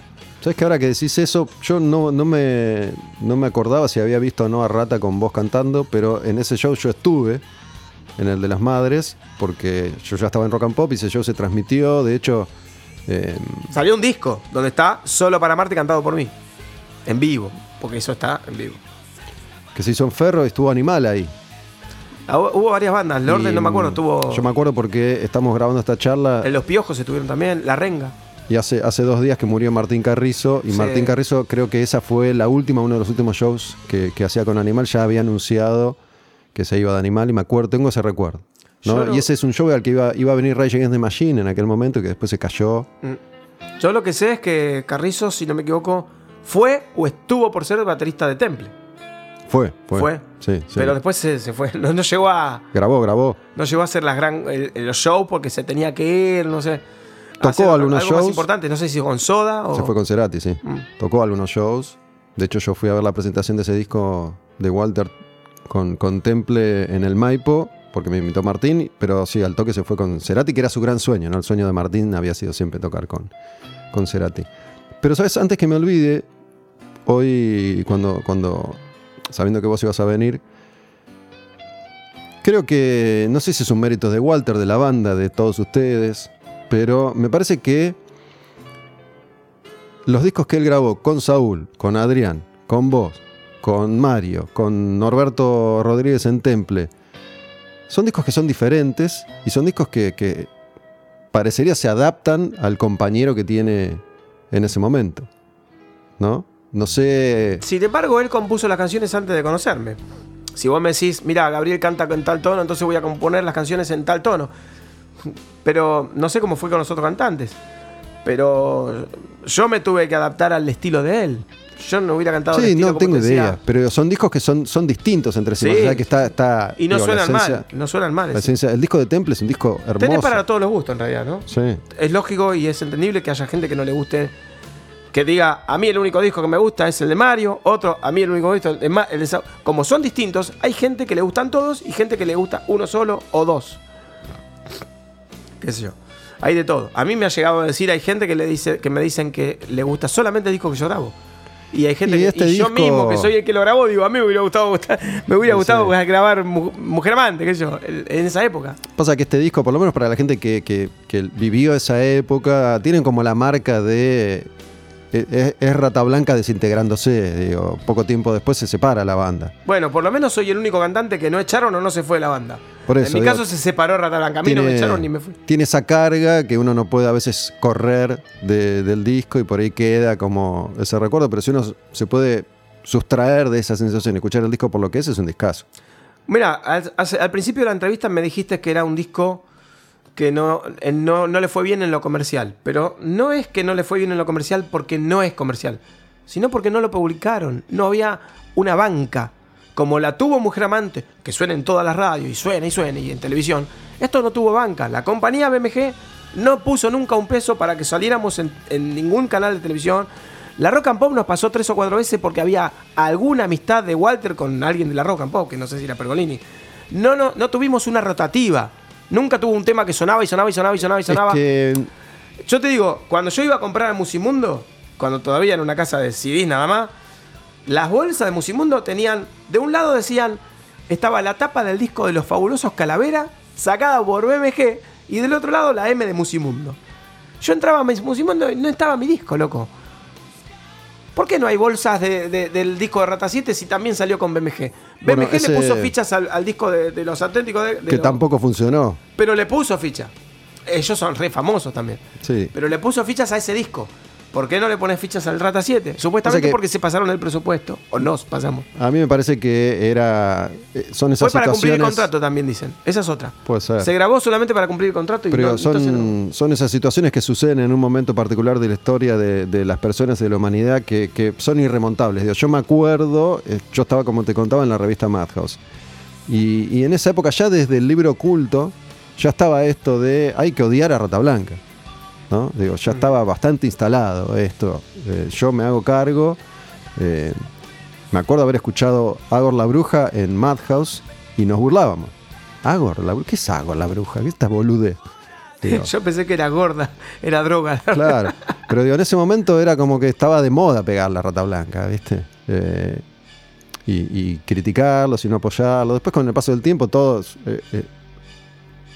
espero, maduramos y podemos ver las cosas desde otro lugar. También es pasar, obviamente hay otras generaciones también. Ahí, ¿no? Hoy sí, estamos hablando de mucho tiempo atrás, ¿no? Pero digo, en ese momento eh, estaba todo dado para que la banda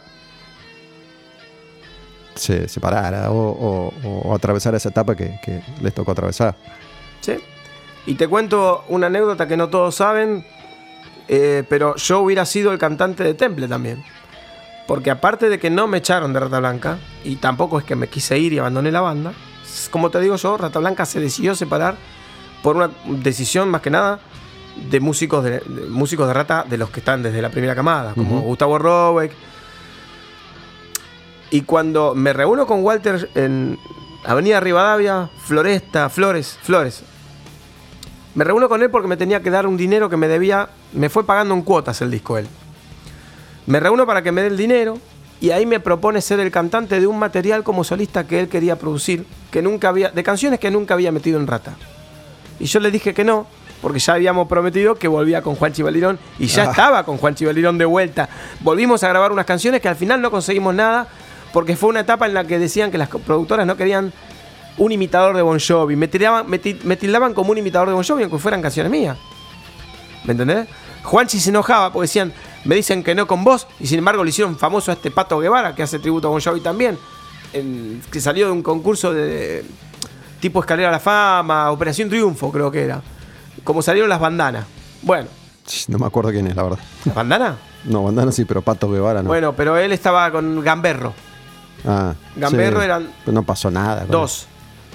No, no pasó nada, pero los sacaron en televisión y salían muy seguido, tenían sus fans, llenaban no sé cuántos Gran Rex igual que la bandana. eso. Sí, ¿viste? sí, pero eso duraba. Lo que él se quejaba era, me dicen meses. que no a vos, sin embargo producen a alguien que también hace lo mismo.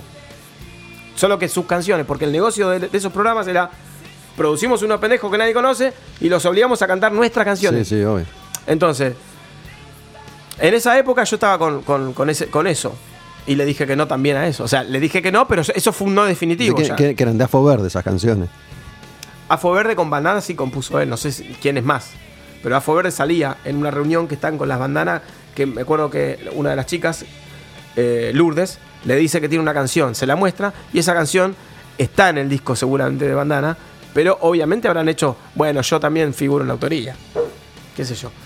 Este, a mí me lo hizo Warner. Warner Chappell es dueña del 30% de la autoría de mis, temas, de mis temas, tanto en Mala Medicina como el disco solista por ser que me hizo el favor de hacer todo el tramiterío que te hacen. Ellos hacen todo el transmiterío, se encargan de hacer, de registrar las canciones con partitura, la música, la letra, todo lo que es registrarlo. Y aparte la banca, que vos decís, que tenga el sellito de, de, de Warner el día de mañana, si yo toco en un lugar importante donde yo considere que vale la pena pasar una lista en Sadaic, no en un bar de 100 personas, sino en un estadio. Yo paso la lista, llamo a Warner, le digo, mirá, tengo la lista de mis temas de tal disco que voy a tocar. Entonces ellos se encargan de ir a cobrar. De hacer Y- ese laburo, sí, Y sí. a ellos no los pasan por arriba. Claro. Entonces este, ahí le dije que no definitivamente a Walter porque había vuelto con Juan, con Juan. Si no, si yo hubiera dicho que sí, iba a ser el cantante de, de Temple. Y en, en los shows que hacías, Era como ¿cómo, una continuidad, ¿no? De rata a Temple. ¿Cómo, cómo les iba en los shows? Digo, ¿Cómo te sentías? ¿La pasaban bien? ¿La gente te, te- te bancaba? ¿No te bancaba? No, sí, la verdad que siempre bien. La única vez que meritó a alguien algo fue un solo tipo que quedó solo como el chavo cuando queda el silencio todo y fue en teatro en Córdoba. ¿Córdoba? No, en- me parece que fue en el Teatro Santa María. Que queda en Avenida Córdoba, quedaba. Ah, mira. Que Walter Jardino, y eso lo tengo grabado en un cassette, porque yo tengo cassette de esa época, ¿no? Sí. Lo grabamos todo en Walkman. Eh, y se escucha cuando Walter dice, lo reta, lo, lo- lo reta a este muchacho, le dice algo como diciendo, callate la boca, pelotudo, no sé qué. Gabriel Marián canta muy bien y va a ser uno de, va a ser uno de los mejores cantantes de Argentina, una cosa así le dijo. Y está en un cassette grabado, como lo reta al chabón que quedó hablando solo y fue el único que dijo algo. Después no me pasó nada. En River, me acuerdo, fue el primer show, habían 40.000 personas en, en el pasto. Cuando tocó ACDC, que nosotros fuimos los primeros, después Dividido, después Riff y Sí. después ACDC. Cuando tocó ACDC, mínimo 70.000 personas había. Nosotros arrancamos de día, 40.000 personas promedio, y había un tipo que me vivía haciendo fuck you, fuck you, fuck you, fuck you, fuck you. Y después en CM, ahora que me acuerdo, en CM, la segunda vez que tocamos en CM, la entrada era libre y gratuita. Entraron mucha gente y habían muchos con la, la remera de Hermética, de la H. O sea que vino gente que no era fanática de Rata, vinieron a molestar nada más. Y uno me pegó un escupitazo terrible. Bueno, hablando de Hermética y de la H, también en esa época, que es cuando Ricardo se, se transforma en, en una figura importante y popular, y, y la verdad es que repartía caca para todos lados y la gente lo tomaba eso, ¿no? Digo, si Ricardo Sí, decía, fans. si Ricardo decía hay que odiar a este, una gran parte del público odiaba a tal o cual según mandar a Ricardo. Ricardo es un loco lindo, a mí me encanta escucharlo hablar, boludo. Dice muchas verdades, pero es un loco lindo. Dice muchas veces, es como el Jacobo Vinorad de la, de la música, digamos. No tiene ningún pelo en la lengua. Pero dice cosas a veces que no, que están, se, van de, to- de tono. Pero me encanta escucharlo hablar. Este, pero bueno, sí, había, no, casi nada. Los- nosotros tocamos Teatro Astral, Teatro Astro, Santa María. Interior, hicimos un par de shows en el interior. Y la, la Y siempre convocatoria lleno, estaba teatros- bien. El único teatro que estuvo, que lo vimos medio lleno nada más, fue el de Córdoba. Que ahí fue en el donde salimos de ahí y vamos al hotel. Y el, el manager, que en ese momento era José Luis Boto, nos dice que hay pérdida. En todos los recitales había pérdida. El único que yo cobré para lo que era para mí bien fue cuando hicimos el Teatro Astral viernes y sábado, que cobré 300 pesos, que serían 300 dólares. Y encima, después, años después, me enteré que me regarcaron, que tenía que haber cobrado 4 mil dólares, no 300. No puede ser. Bueno, No, te estoy cargando. si yo te digo quién te lo digo, ya hoy te lo nombré hoy. Él, él me dijo, porque él estaba haciendo los números junto con, con- Ese tipo estaba haciendo los números junto con. Trabajaba en sociedad con, con, José Luis Boto Sí. en las oficinas. Me dijo, mira, esta es la posta, vos te tenés que haber pagado. No, No, te- no 300 pesos, sino 4 mil pesos. Fue una ironía, fue una ironía. Bueno. Eh, entonces, siempre había pérdida. Entonces se quejaron de eso en ese hotel, en la habitación de hotel, donde dijeron nos queremos separar. Y eso fue tirado por Gustavo Robles, Sergio Bercheski. Después los demás opinábamos y yo opiné que me parecía bien. Para lo cual Walter Jardino me dijo, vos callate. y Gustavo Robles le dice, no, ¿por qué se va a callar? Si él es parte de la banda también. Él se puso la camiseta. Porque cuando yo firmo el contrato, lo toman como que me puse la camiseta porque yo firmé un contrato donde no me pagaban un fijo, pierdan o, ganen. A mí me tenían que pagar un 12% de, de- las ganancias después de pagar ciertas deudas. Yo firmé ese contrato. Walter me lavó la cabeza. Me dijo, antes de firmar el contrato, me dijo, o te damos un porcentaje o te damos ponerle 200 pesos por show. Y me lavó la cabeza, ¿por? Porque me convenció de la manera diciéndome que Adriana en los comienzos había arreglado por una plata fija. Y Adrián ganaba 200 pesos, por decir 200, no sé cuánto ganaba Adrián, pero ponele 200 pesos, cuando los demás ganaban 4.000 porque si iban a tocar a las bailantas llenaban... No, la, me parece la que- bailanta pagaba muy bien y él se quería matar porque por contrato había agarrado 200 pesos. Entonces, capaz que te convenga el porcentaje. Se me ocurre que si, si va bien y es un éxito, te conviene un porcentaje, que fijo. Bien, pero los Es teatros, eso es el tema, que los teatros estaban llenos. Astral, Astros, Santa María. Dos teatros por algo hacíamos dos fechas. 1800, 1800. Pero las deudas se siempre eran, por ejemplo, que había que pagar el sonido, los efectos especiales, el alquiler del teatro, el alquiler de la sala de ensayo que se pagaba anualmente. Y supuestamente cuando yo entro en Rata les debían plata a la sala. Entonces los primeros shows fueron supuestamente para pagar esas Para deudas. deuda. Pero nunca cobrábamos plata. O sea, lo máximo que cobré fueron 300 pesos, que eran 150 de cada show del Astral. Cuando tocamos en el Astros, lleno los dos Astros, hubo orquesta de cámara. Vino el manager y dijo que había deuda, que la, cama, la orquesta de cámara cobró 2.500 pesos por show. Y se pagó porque se tenía que pagar. Y habían supuestamente 5.000 pesos de deuda. O sea, estábamos por debajo de- en default. 5 mil pesos. O sea que te- todavía teníamos que saber que el próximo show nos iban a descontar esos 5 mil pesos que había que pagar. Es que para hacer ese laburo tenés que tener un abogado, un contador, un escribano. Es un, es un quilombo importante. La cuestión es que la banda se separó por ese tipo de motivos. Pero no, no fue que yo dije quiero que se separe la banda. Fueron charlas de internas de los más viejos de Rata Blanca. Y ya venía resentido todo. Digo, esto es una conclusión a la que llego después de haber hablado 200.000 veces con ellos. ¿no? Digo, la- una, una cosa es que te vaya fenomenal y otra cosa es que no te vaya tan bien o que te digo o que te hagas a la idea de que las cosas están peor de lo que en realidad están. Porque se puede decir que los teatros estaban llenos, pero digo, queda como que digo, insisto, en esa Sí, época pues, había sí. que pegarle a Rata Blanca, había que maltratar a Rata Blanca y yo sé que ellos sufrieron mucho eso, sobre todo Walter. Mm. El público ratero siempre estuvo acompañando a la banda. Puede no haberle gustado cierto tema del disco, ¿qué? Pero la gente acompañó. Los teatros, mi papá estaba en la segunda bandeja al fondo de todo, apretadísimo. En, el final de la segunda bandeja. Mi mamá estuvo en un balcón. Cada uno estaban separados, tenían su pareja, entonces, ¿viste? Mi mamá estaba en un balcón, de esos que están al lado, tipo VIP, y mi papá allá al fondo, lleno los teatros. El único teatro que yo lo vi por la mitad fue el de Córdoba, que dicen que no hubo publicidad suficiente. Lo mismo pasó con una gira del interior que iban a hacer, por lo menos al principio, como unos 18 recitales, que se decían, se pueden ir agregando más con el correr de la gira, todo por el interior del país. Se hicieron tres y se suspendió la gira. Y yo lo googleé en internet y la gira figura completa. Figuran todas las fechas que se iban a hacer y no se hicieron. Y siguen figurando como se hicieron. Como se hicieron. Hicimos tres shows y se suspendió la gira porque no, iba poca gente a los shows por también mala publicidad. No habían hecho publicidad. Y es todo por lo mismo, por lo mismo que te digo que el disco no fue bien vendido porque no tenía publicidad, la suficiente.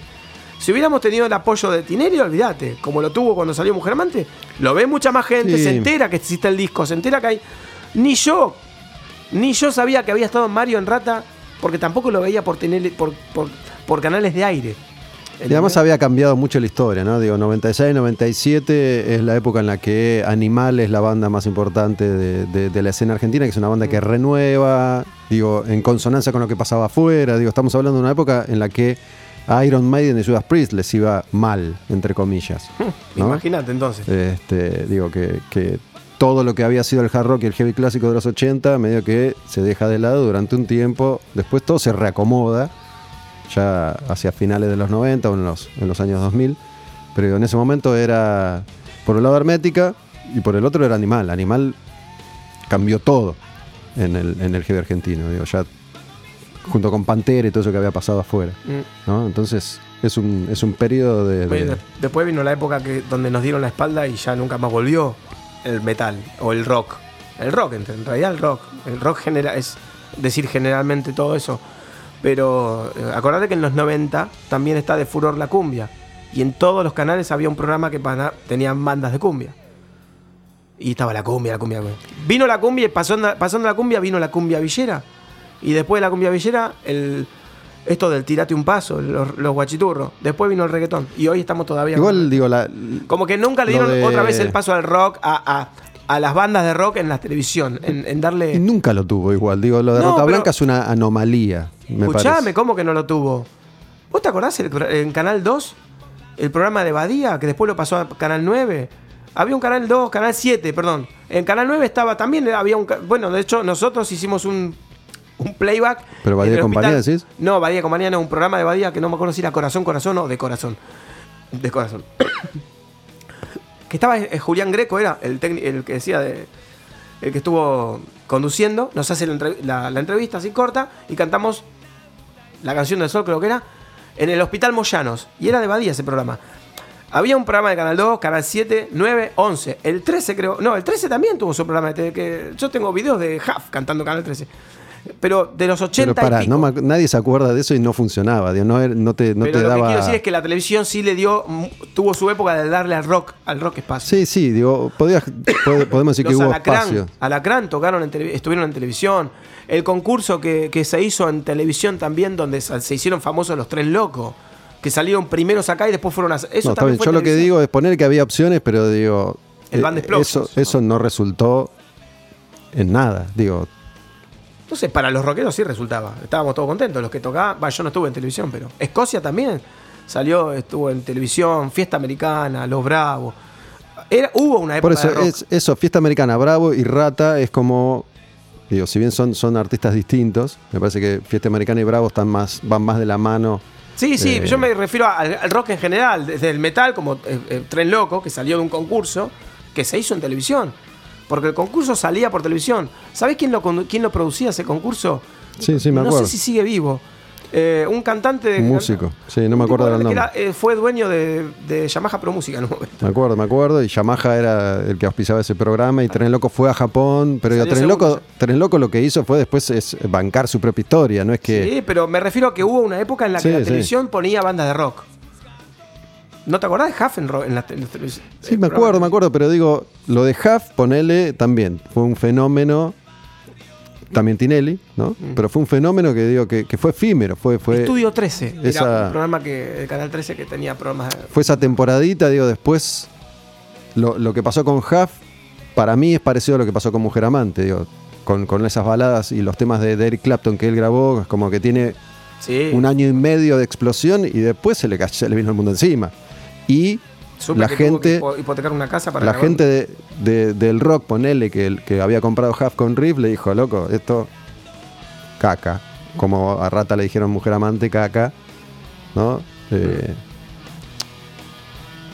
el rock, en definitiva, por lo menos en, en Argentina, siempre se hizo solo.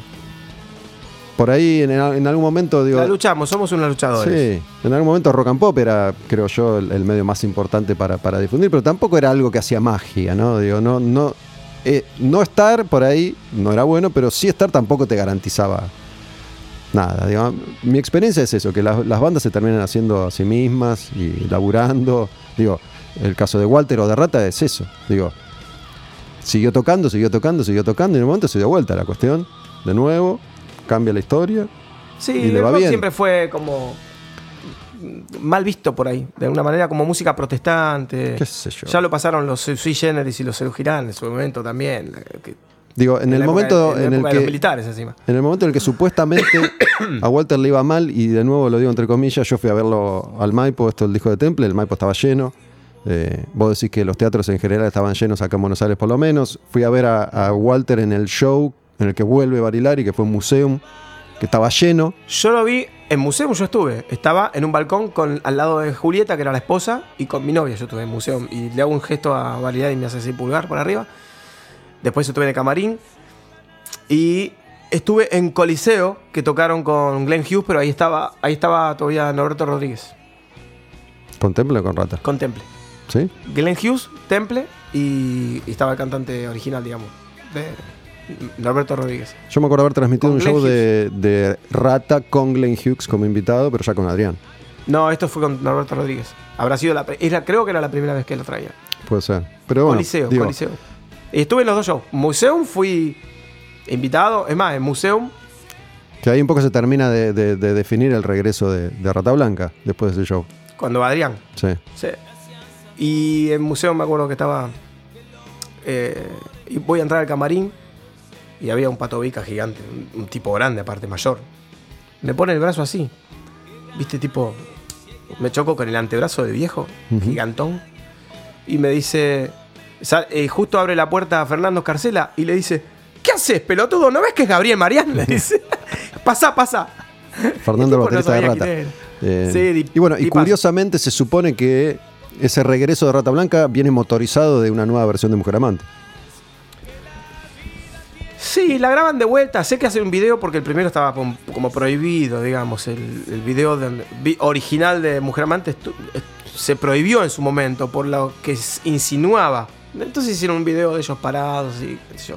Y sobre todo con lo que tengo entendido pasó en Latinoamérica, ¿no? También con, con Mujer Amante, que digo, lo- los prejuicios no, no existen en esos países como existen acá con, con respecto a Rata Blanca. O existían. En otros países hay. Siempre dicen que hay mucho machismo. Acá también dicen que hay machismo. La mujer argentina dice que somos machistas. Pero cuando vas al, al- al exterior, por lo menos a mí me escuchan hablando con, con- en grupo, así que sé yo, y me dicen que les gusta como pienso yo, porque y siempre se quejan de que en su país son machistas. La chilena, la guatemalteca, la mexicana. Serán peores, sí. Che, bueno, yo la verdad que tenía muchas ganas de, de invitarte, de contar esta historia en particular. Eh, en general las charlas que yo hago son largas y la idea original era hablar de, de otras cosas que vos has hecho, pero lo podemos dejar para una próxima oportunidad, ¿no? Lo de mala medicina que vos mencionaste un par de veces es este proyecto con el negro Sánchez, que, que era bajista de rata, y mala medicina es por Bad Medicine, entiendo, ¿o no? Sí, pero en Mala Medicina el nombre se lo pone él. El nombre original iba a ser Proyecto G, Mm, porque era de Guillermo y de Gabriel. Cuando lo van a registrar, se opone una señora que no sé quién es, yo no la vi, eso lo habló el que era el manager, que se opuso porque dice que tenía una empresa de ropa que se llamaba Proyecto K. Y digo, pero no suena fonéticamente parecido. Fone K a G. Pero se opuso y supuestamente es el, el- el registro de las marcas y patentes le dio la razón a la señora, entonces el disco ya estaba por salir y no tenía nombre. Entonces Guillermo me dice, ¿te gusta eh, Mala Medicina? Digo, me encanta, pero lo van a asociar con Bon Jovi. Y no me importa. Y me dice, bueno, pongámoselo. Pero no tenemos tiempo de registrarlo. No importa. Por ejemplo, me dice, Alianza no está registrado. Dice, Alianza se hizo famoso y hay una ley que dice que si vos ya tenés un nombre que se hizo popular y famoso, aunque no esté registrado, ya no se lo puedes quitar. Ah, mira. Entonces vamos a mandarle mala, mala medicina. Bueno, le pusimos mala medicina. Pero los temas son de mi autoría, casi todos. Menos media letra que trajo él y la música de tres canciones. A la cual incluso le cambié la base de una canción, que es Querer Poder. Pero él me dijo desde un principio que quería armar una banda conmigo donde todo lo dividamos en partes iguales y él mismo asumía que yo seguramente iba a terminar componiendo porque yo no compongo, me dice el negro. Pero yo dije, bueno, está bien. Yo pensaba, le doy el 50% de autoría, pero él, por ser el bajista de Rata Blanca actual, por ahí consigue contactos en el exterior, qué sé yo. Entonces, como que yo aporto la música, la composición, y él por ahí aporta el hecho ese, ¿no? De, de- Ujú. de contactos importantes, que al final no se consiguió nada en su momento. Y co- firmamos el contrato con una compañía chica de acá, ¿no? Que es Icarus. No es multinacional ni nada eso. Y salió el disco. Pero salió el disco y nos hicieron mil copias. Yo las vendía en los recitales. Que no fueron en esos recitales, sino después. Porque al final nunca debuté con la banda. El negro se decide separar de mí.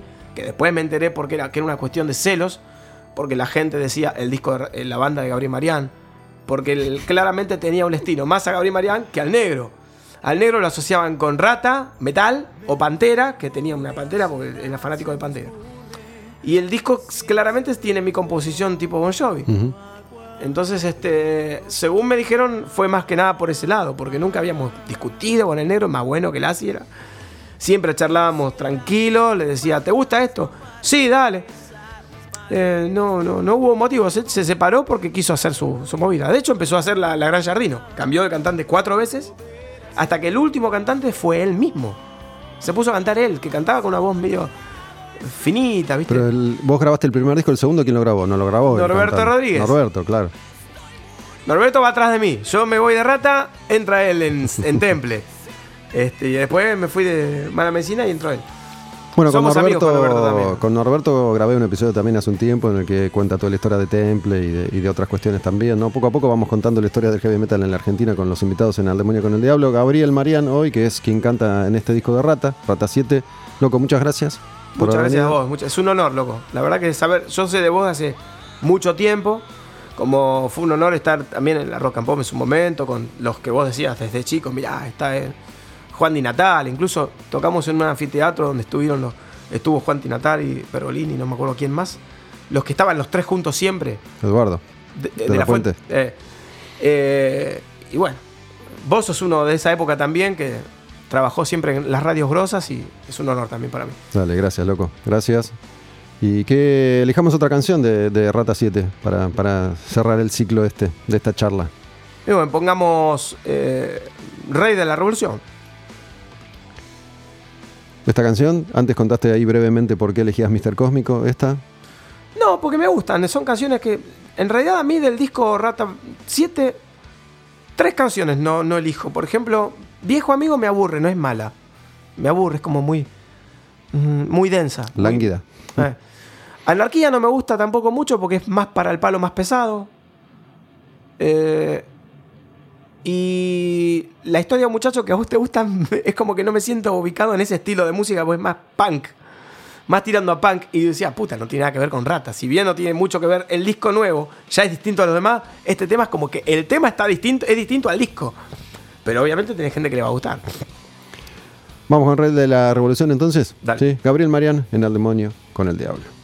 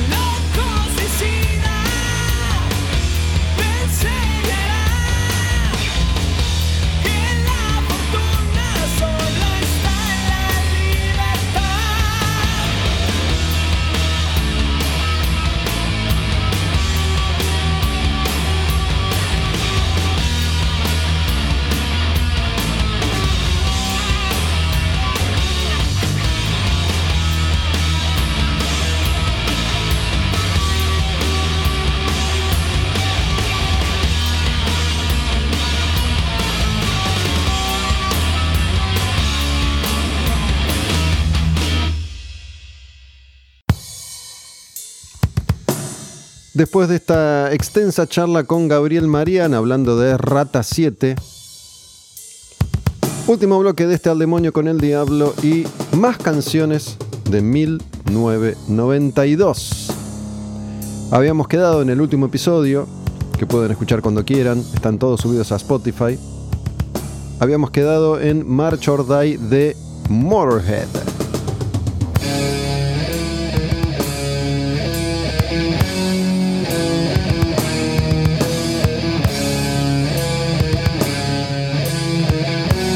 Estamos ahora en My Dying Bride.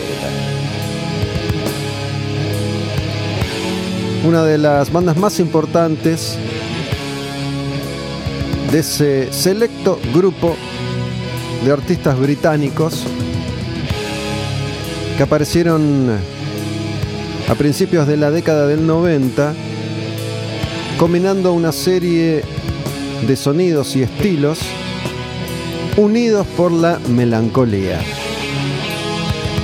My Dying Bride, Paradise Lost, Anathema son estas bandas y My Dying Bride es la más lúgubre de las tres.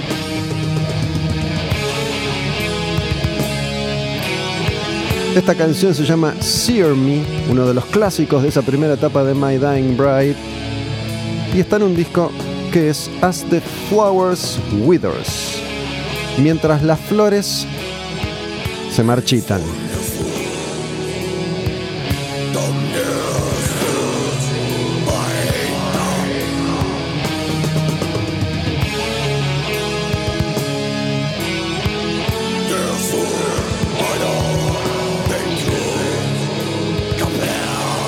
Para los amantes de los nombres y de los géneros, esto del doom gótico que florecía en los primeros 90. Creo recordar que en algún al demonio con el diablo perdido por ahí, yo había programado una serie de canciones en esta línea. My Dying Bride, Paradise Lost, Anathema, pero también Tiamat o Moonspell. El otro día estuve escuchando varios de esos discos clásicos me dieron tremendas ganas de armar algo por ahí. Escuchando discos de Paradise Lost como Icon o Draconian Times, Alternative for the Anathema,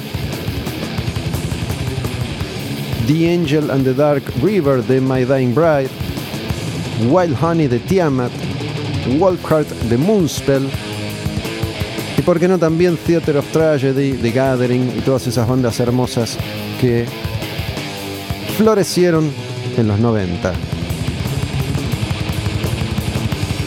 Acá estamos en la primera etapa de My Dying Bride cuando tenía un sonido bastante más crudo y unos cuantos pasajes de death metal más clasicón.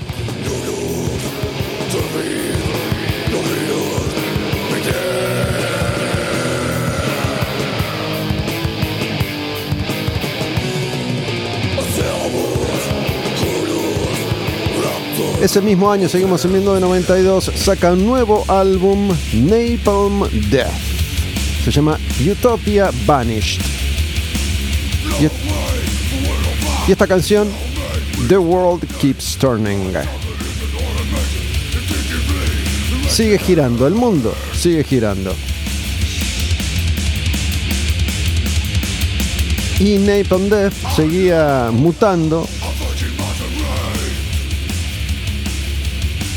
siempre con un pie en la brutalidad.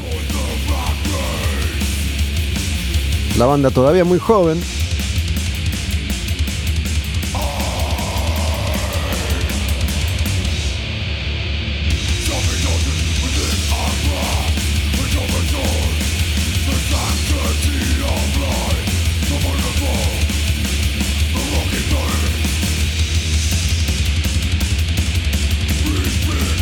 La crudeza total de Scam, el primer disco, había quedado un poco atrás, pero bueno, lo cierto es que Napalm Death seguía siendo una banda extrema y siguen siéndolo, más allá del cambio en la calidad del sonido sobre todo. pero es uno de esos grupos que jamás han detenido su marcha. La banda ya hace más de 30 años que permanece activa, siempre girando y siempre sacando discos. Pero bueno, para aquellos que vienen haciendo un seguimiento de estos últimos episodios de Al Demonio con el Diablo, deben tener presente que yo he hecho y seguiré haciendo mucha referencia a lo que era el death metal clásico. Todos esos grupos que en un mismo periodo de tiempo aparecieron para crear un subgénero que iba a pasar a la historia. Dentro de esa línea, dentro de ese territorio, podemos incluir a este grupo que suena ahora y se llama Nocturnas. Si bien tienen una serie de elementos y de ingredientes que por ahí no estaban presentes en los grupos más clásicos, Nocturnus forma parte de esa misma generación de artistas con un ex integrante de Morbid Angel y viniendo de La Florida. Fire and forge, while I'm. I call to remember. En este caso a Nocturnus, como les expliqué con el disco anterior, The Key, el debut, este es el segundo,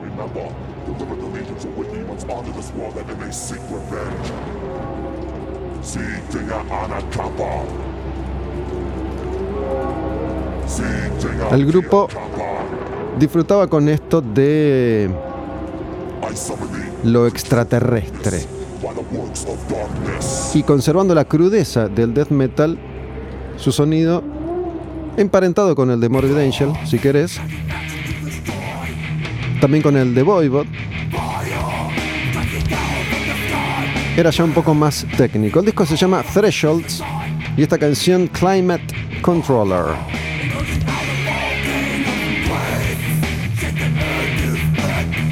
Pestilence también es un grupo que podemos ubicar en este tipo de sonidos.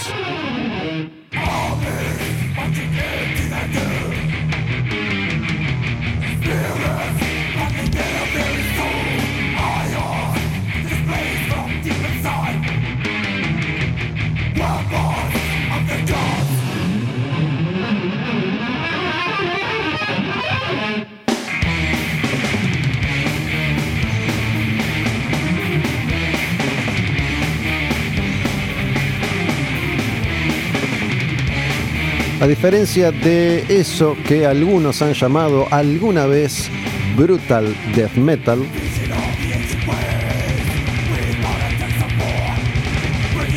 un sonido que tiene aspectos técnicos y progresivos muy desarrollados, pero con una producción cristalina, impecable. Acá, Nocturnus, si bien mete mucho arreglo y mucho firulete, conserva la esencia del death clásico por la crudeza de sonido.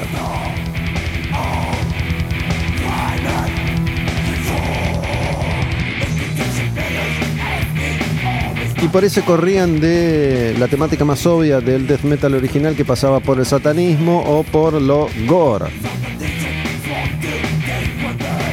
Pero bueno, debo confesarles que en aquella época yo tenía una especial predilección por esta otra banda de death metal clásico que se llama Obituary.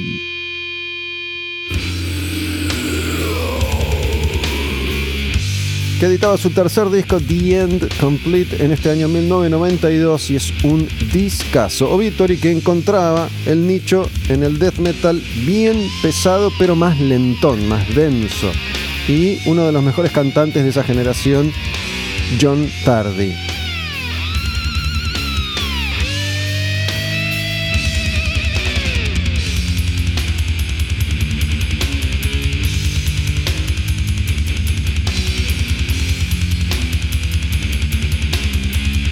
Ese sonido recontra gordo, recontra heavy. I'm in pain. Se llama esta canción. Obituary, en El Demonio con el Diablo. Los discos, las canciones, los artistas de 1992.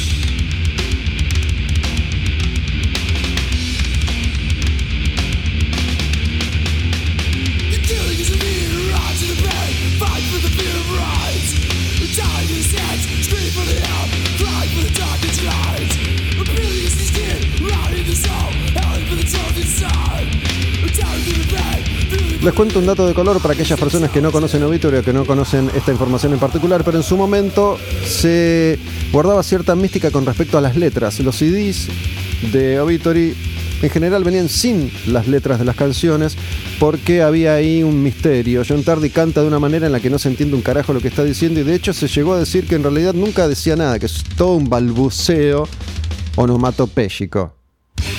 Pero bueno, no es así.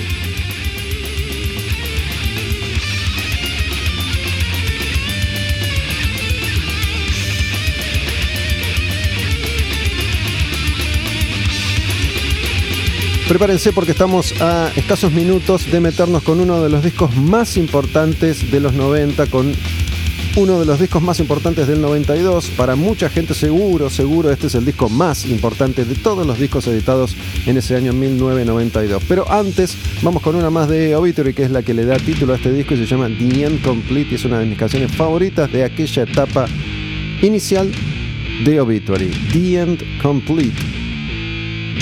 Me gusta esto. Me gusta esta cosa más arrastrada. Ese sonido recontra grave de las guitarras.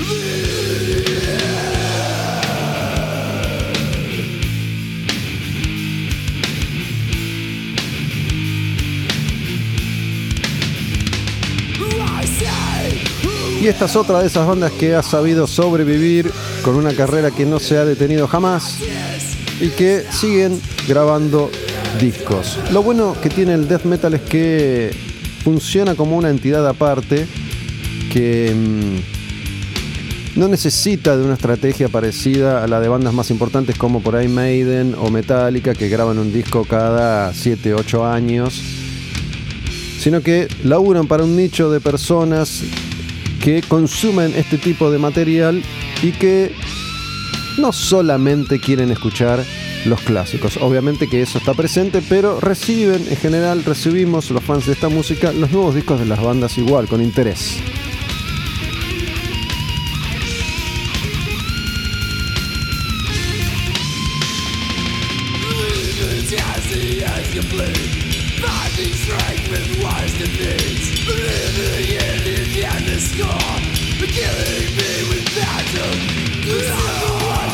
Pero bueno, después de tanto death metal con My Dying Bride, Napalm Death, Nocturnus, Obituary, llega el momento de escuchar uno de los discos más importantes de ese año, de la década y de todos los tiempos. Uno de los discos más importantes de esta banda que lo cambió todo, absolutamente todo, y que sigue firme en el lugar, en el espacio, en el corazón de todas las personas que alguna vez escucharon su música o los vieron en vivo. Esa banda se llama Pantera.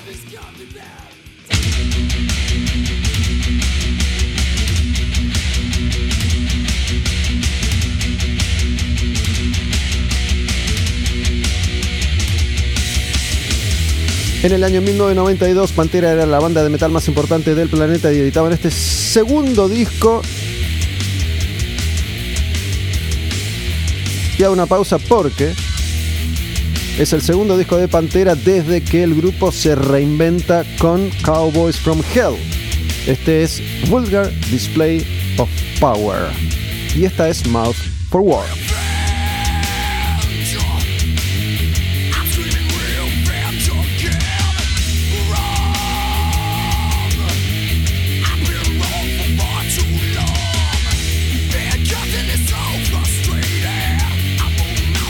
Obviamente tratándose de un disco clásico tiene montones de canciones conocidas, elegí unas cuantas para que podamos pasar un rato extenso junto a estos viejos clásicos de Pantera. El disco de la trompada, de la piña, porque es un disco que es una piña, que es una trompada. El disco que iba a instalarlos como la banda más importante del metal en esos tiempos. Una banda única, irrepetible, que hemos visto varias veces en Argentina, por suerte, aquellos que tenemos edad suficiente como para haber estado ahí en los 90. Primera visita en 1993, un año más tarde, un año después del lanzamiento de este disco. Y yo hice una pausa cuando dije segundo disco porque, bueno, aclaro, es el segundo disco desde que la banda se reinventa, pero en realidad es el, déjame hacer cuenta, sexto disco de Pantera. Habían sacado tres con el primer cantante y este era el tercero con Phil Anselmo. Pero bueno, ellos mismos han tratado de erradicar esa parte de la historia y la empiezan a contar a partir de Cowboys. Por eso mucha gente cree todavía, aún hoy, que Cowboys es el primer disco de Pantera cuando en realidad es el quinto.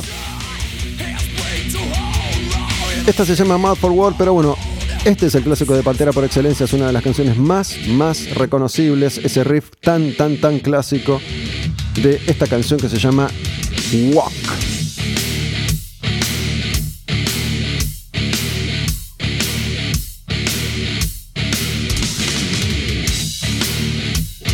Me acuerdo cuando me compré este CD, apenas salió, apenas editó, había conocido a Pantera por una referencia lejana en una revista lejana, cuando habían editado Cowboys, ahí me compré Cowboys y ahí la banda empezaba a cambiar la historia. Walk.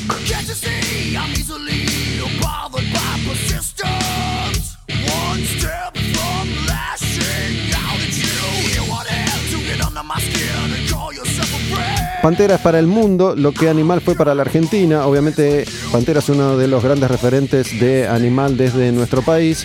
¿Qué quiero decir con esto? Que Pantera cuando aparece lo cambia todo. El sonido, la estética, la imagen, la forma de comunicarse con la gente, la energía que se pone en juego en un concierto. El rol del frontman Phil Anselmo es uno de los mejores frontman que, o que ha tenido el rock, el metal, la música en general. Phil Anselmo en esa primera mitad de los 90 estaba prendido fuego en llamas, lo dejaba todo y pagó las consecuencias. Se rompió todos los huesos, la columna, todas las vértebras, dejándolo todo en el escenario en cada show de su banda.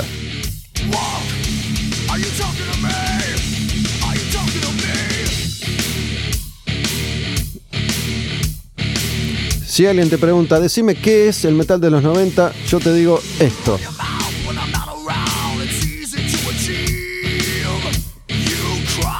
Esta cosa áspera, esto que es como una sierra, la guitarra de Dimebag Darrell, cada uno de ellos cumpliendo un rol especial y fundamental para crear entre los cuatro esta magia que fue Pantera en su momento.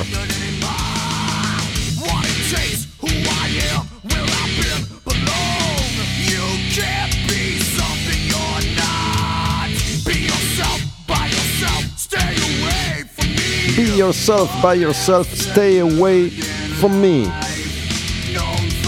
No solo eso, sino que Phil Anselmo tenía la cabeza rapada ya para este momento y atrás había quedado la estética del heavy metal con los pelos largos. Pero bueno, como les decía, este disco está lleno de clásicos. Esta bomba atómica es otro tema.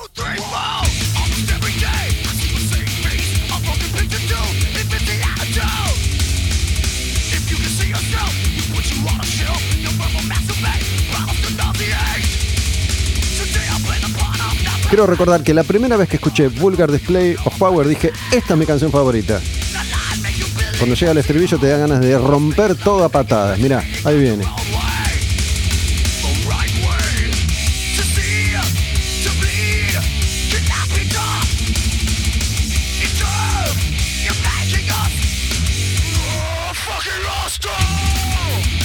Fucking Hostile. Y bueno, también ese sonido de esa batería de Vinnie Paul que, repito, perdón si soy reiterativo, pero iba a cambiarlo todo en el planeta baterista.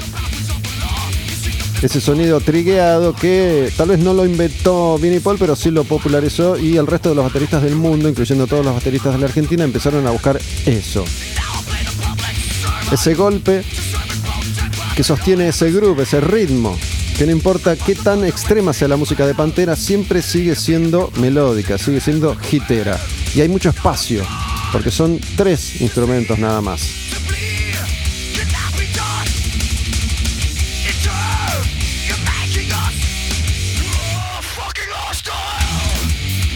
Cada persona que haya escuchado alguna vez este disco puede llegar a elegir su canción favorita. En algún momento Fucking Hostile fue mi favorita, pero bueno, te puedo hacer escuchar esta otra canción y te digo también, la verdad, ¿sabes qué? Mi favorita creo yo que puede llegar a ser esta porque tiene como este clima, ¿no? Tiene como esta intro tiene como esto que te va metiendo de a poco en la canción hasta que finalmente explota en ese riff y en esa manera de Phil Anselmo de decir la frase, el título, This Love.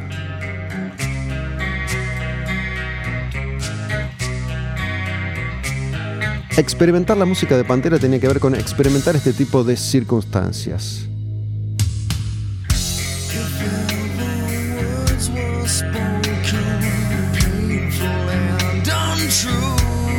Porque más allá de la voz,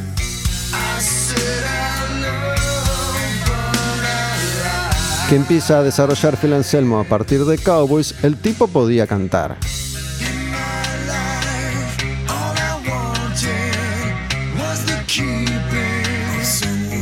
El tipo venía de la escuela clásica del heavy metal y había aprendido de todos los grandes.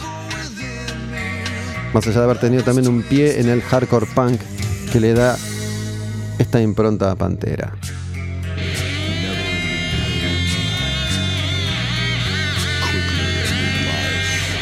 This Love.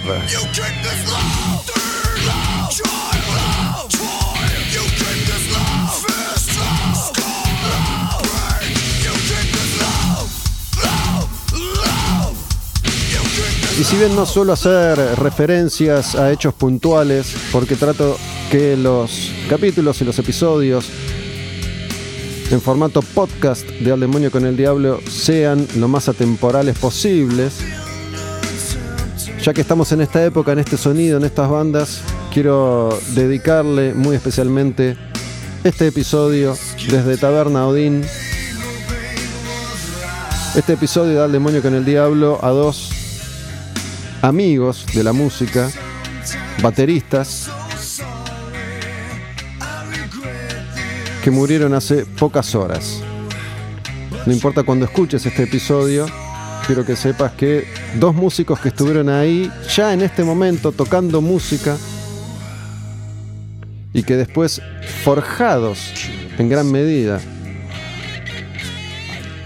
por el sonido de esta banda y de este disco, construyeron la historia de la música de nuestro país. Y estoy hablando de Martín Carrizo y de Gonzalo Espejo. Martín Carrizo que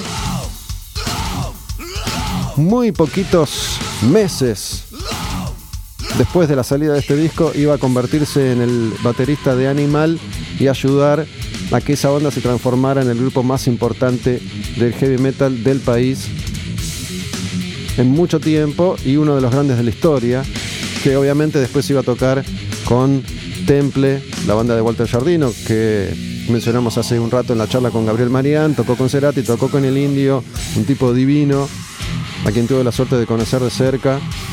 Y Gonzalo Espejo, a quien conocí siendo baterista de Brede, después de Raíz, Raíz era una banda que tenía firme, firmemente un pie en este sonido y también Plan 4, su último grupo, el que tenía con Canario, el cantante de Raíces de Plan 4, hasta el momento de su muerte. Un saludo muy muy especial a todos ellos, a todos sus compañeros, a toda su familia, a todos sus amigos, a todas las personas que hemos podido verlos en vivo, tocar tantas veces y con los que hemos compartido tantos, tantos años de música.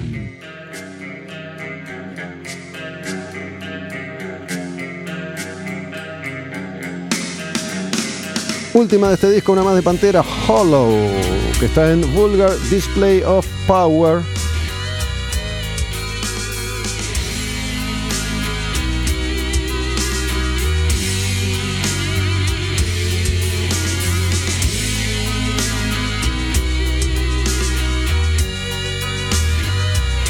Así que ahí saben, especialmente dedicado a este momento de Pantera y este episodio del demonio y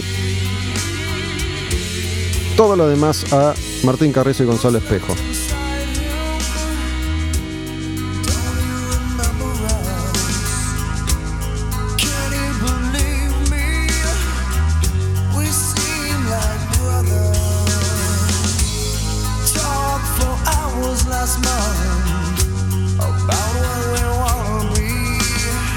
Una canción más linda, tan linda como la anterior.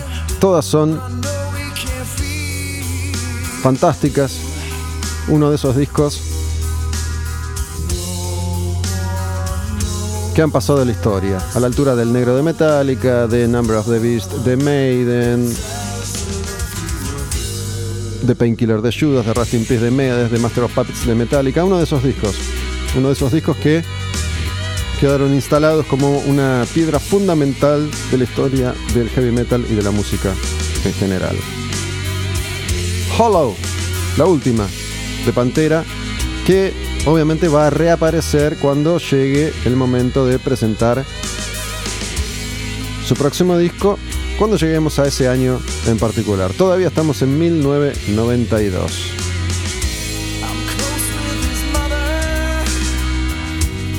Hace un ratito mencionaba a esta banda, que es la banda con la que vamos a despedir este episodio de Al Demonio con el Diablo, y que empezaba ya a darle forma definitiva también a un momento particular de su historia. Esa banda se llama Paradise Lost, que en 1992 edita Shades of God.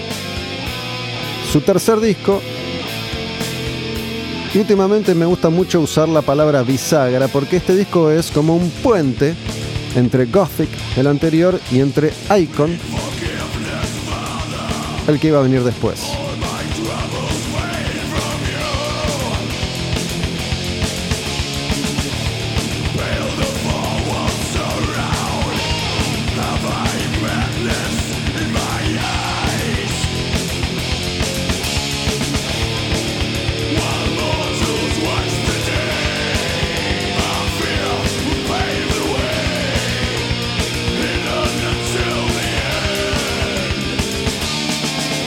Mortals Watch the Day.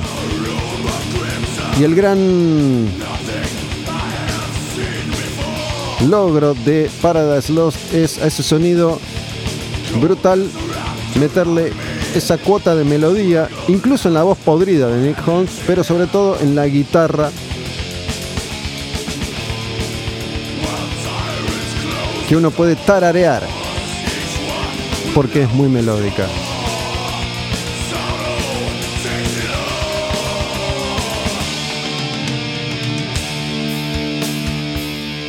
Mortals Watch the Day.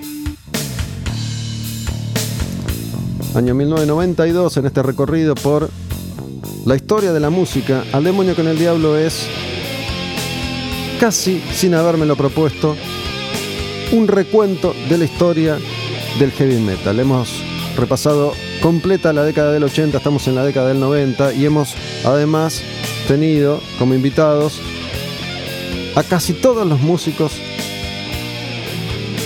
que han hecho del heavy metal en la Argentina un movimiento. Hoy tuvimos a Gabriel Marián y profundizamos esa historia de ese disco de Rata Blanca que es el 7. A Gabriel le toca entonces reemplazar a Mario Dian, que había reemplazado a Adrián Barilari, que había reemplazado a Saúl Blanche.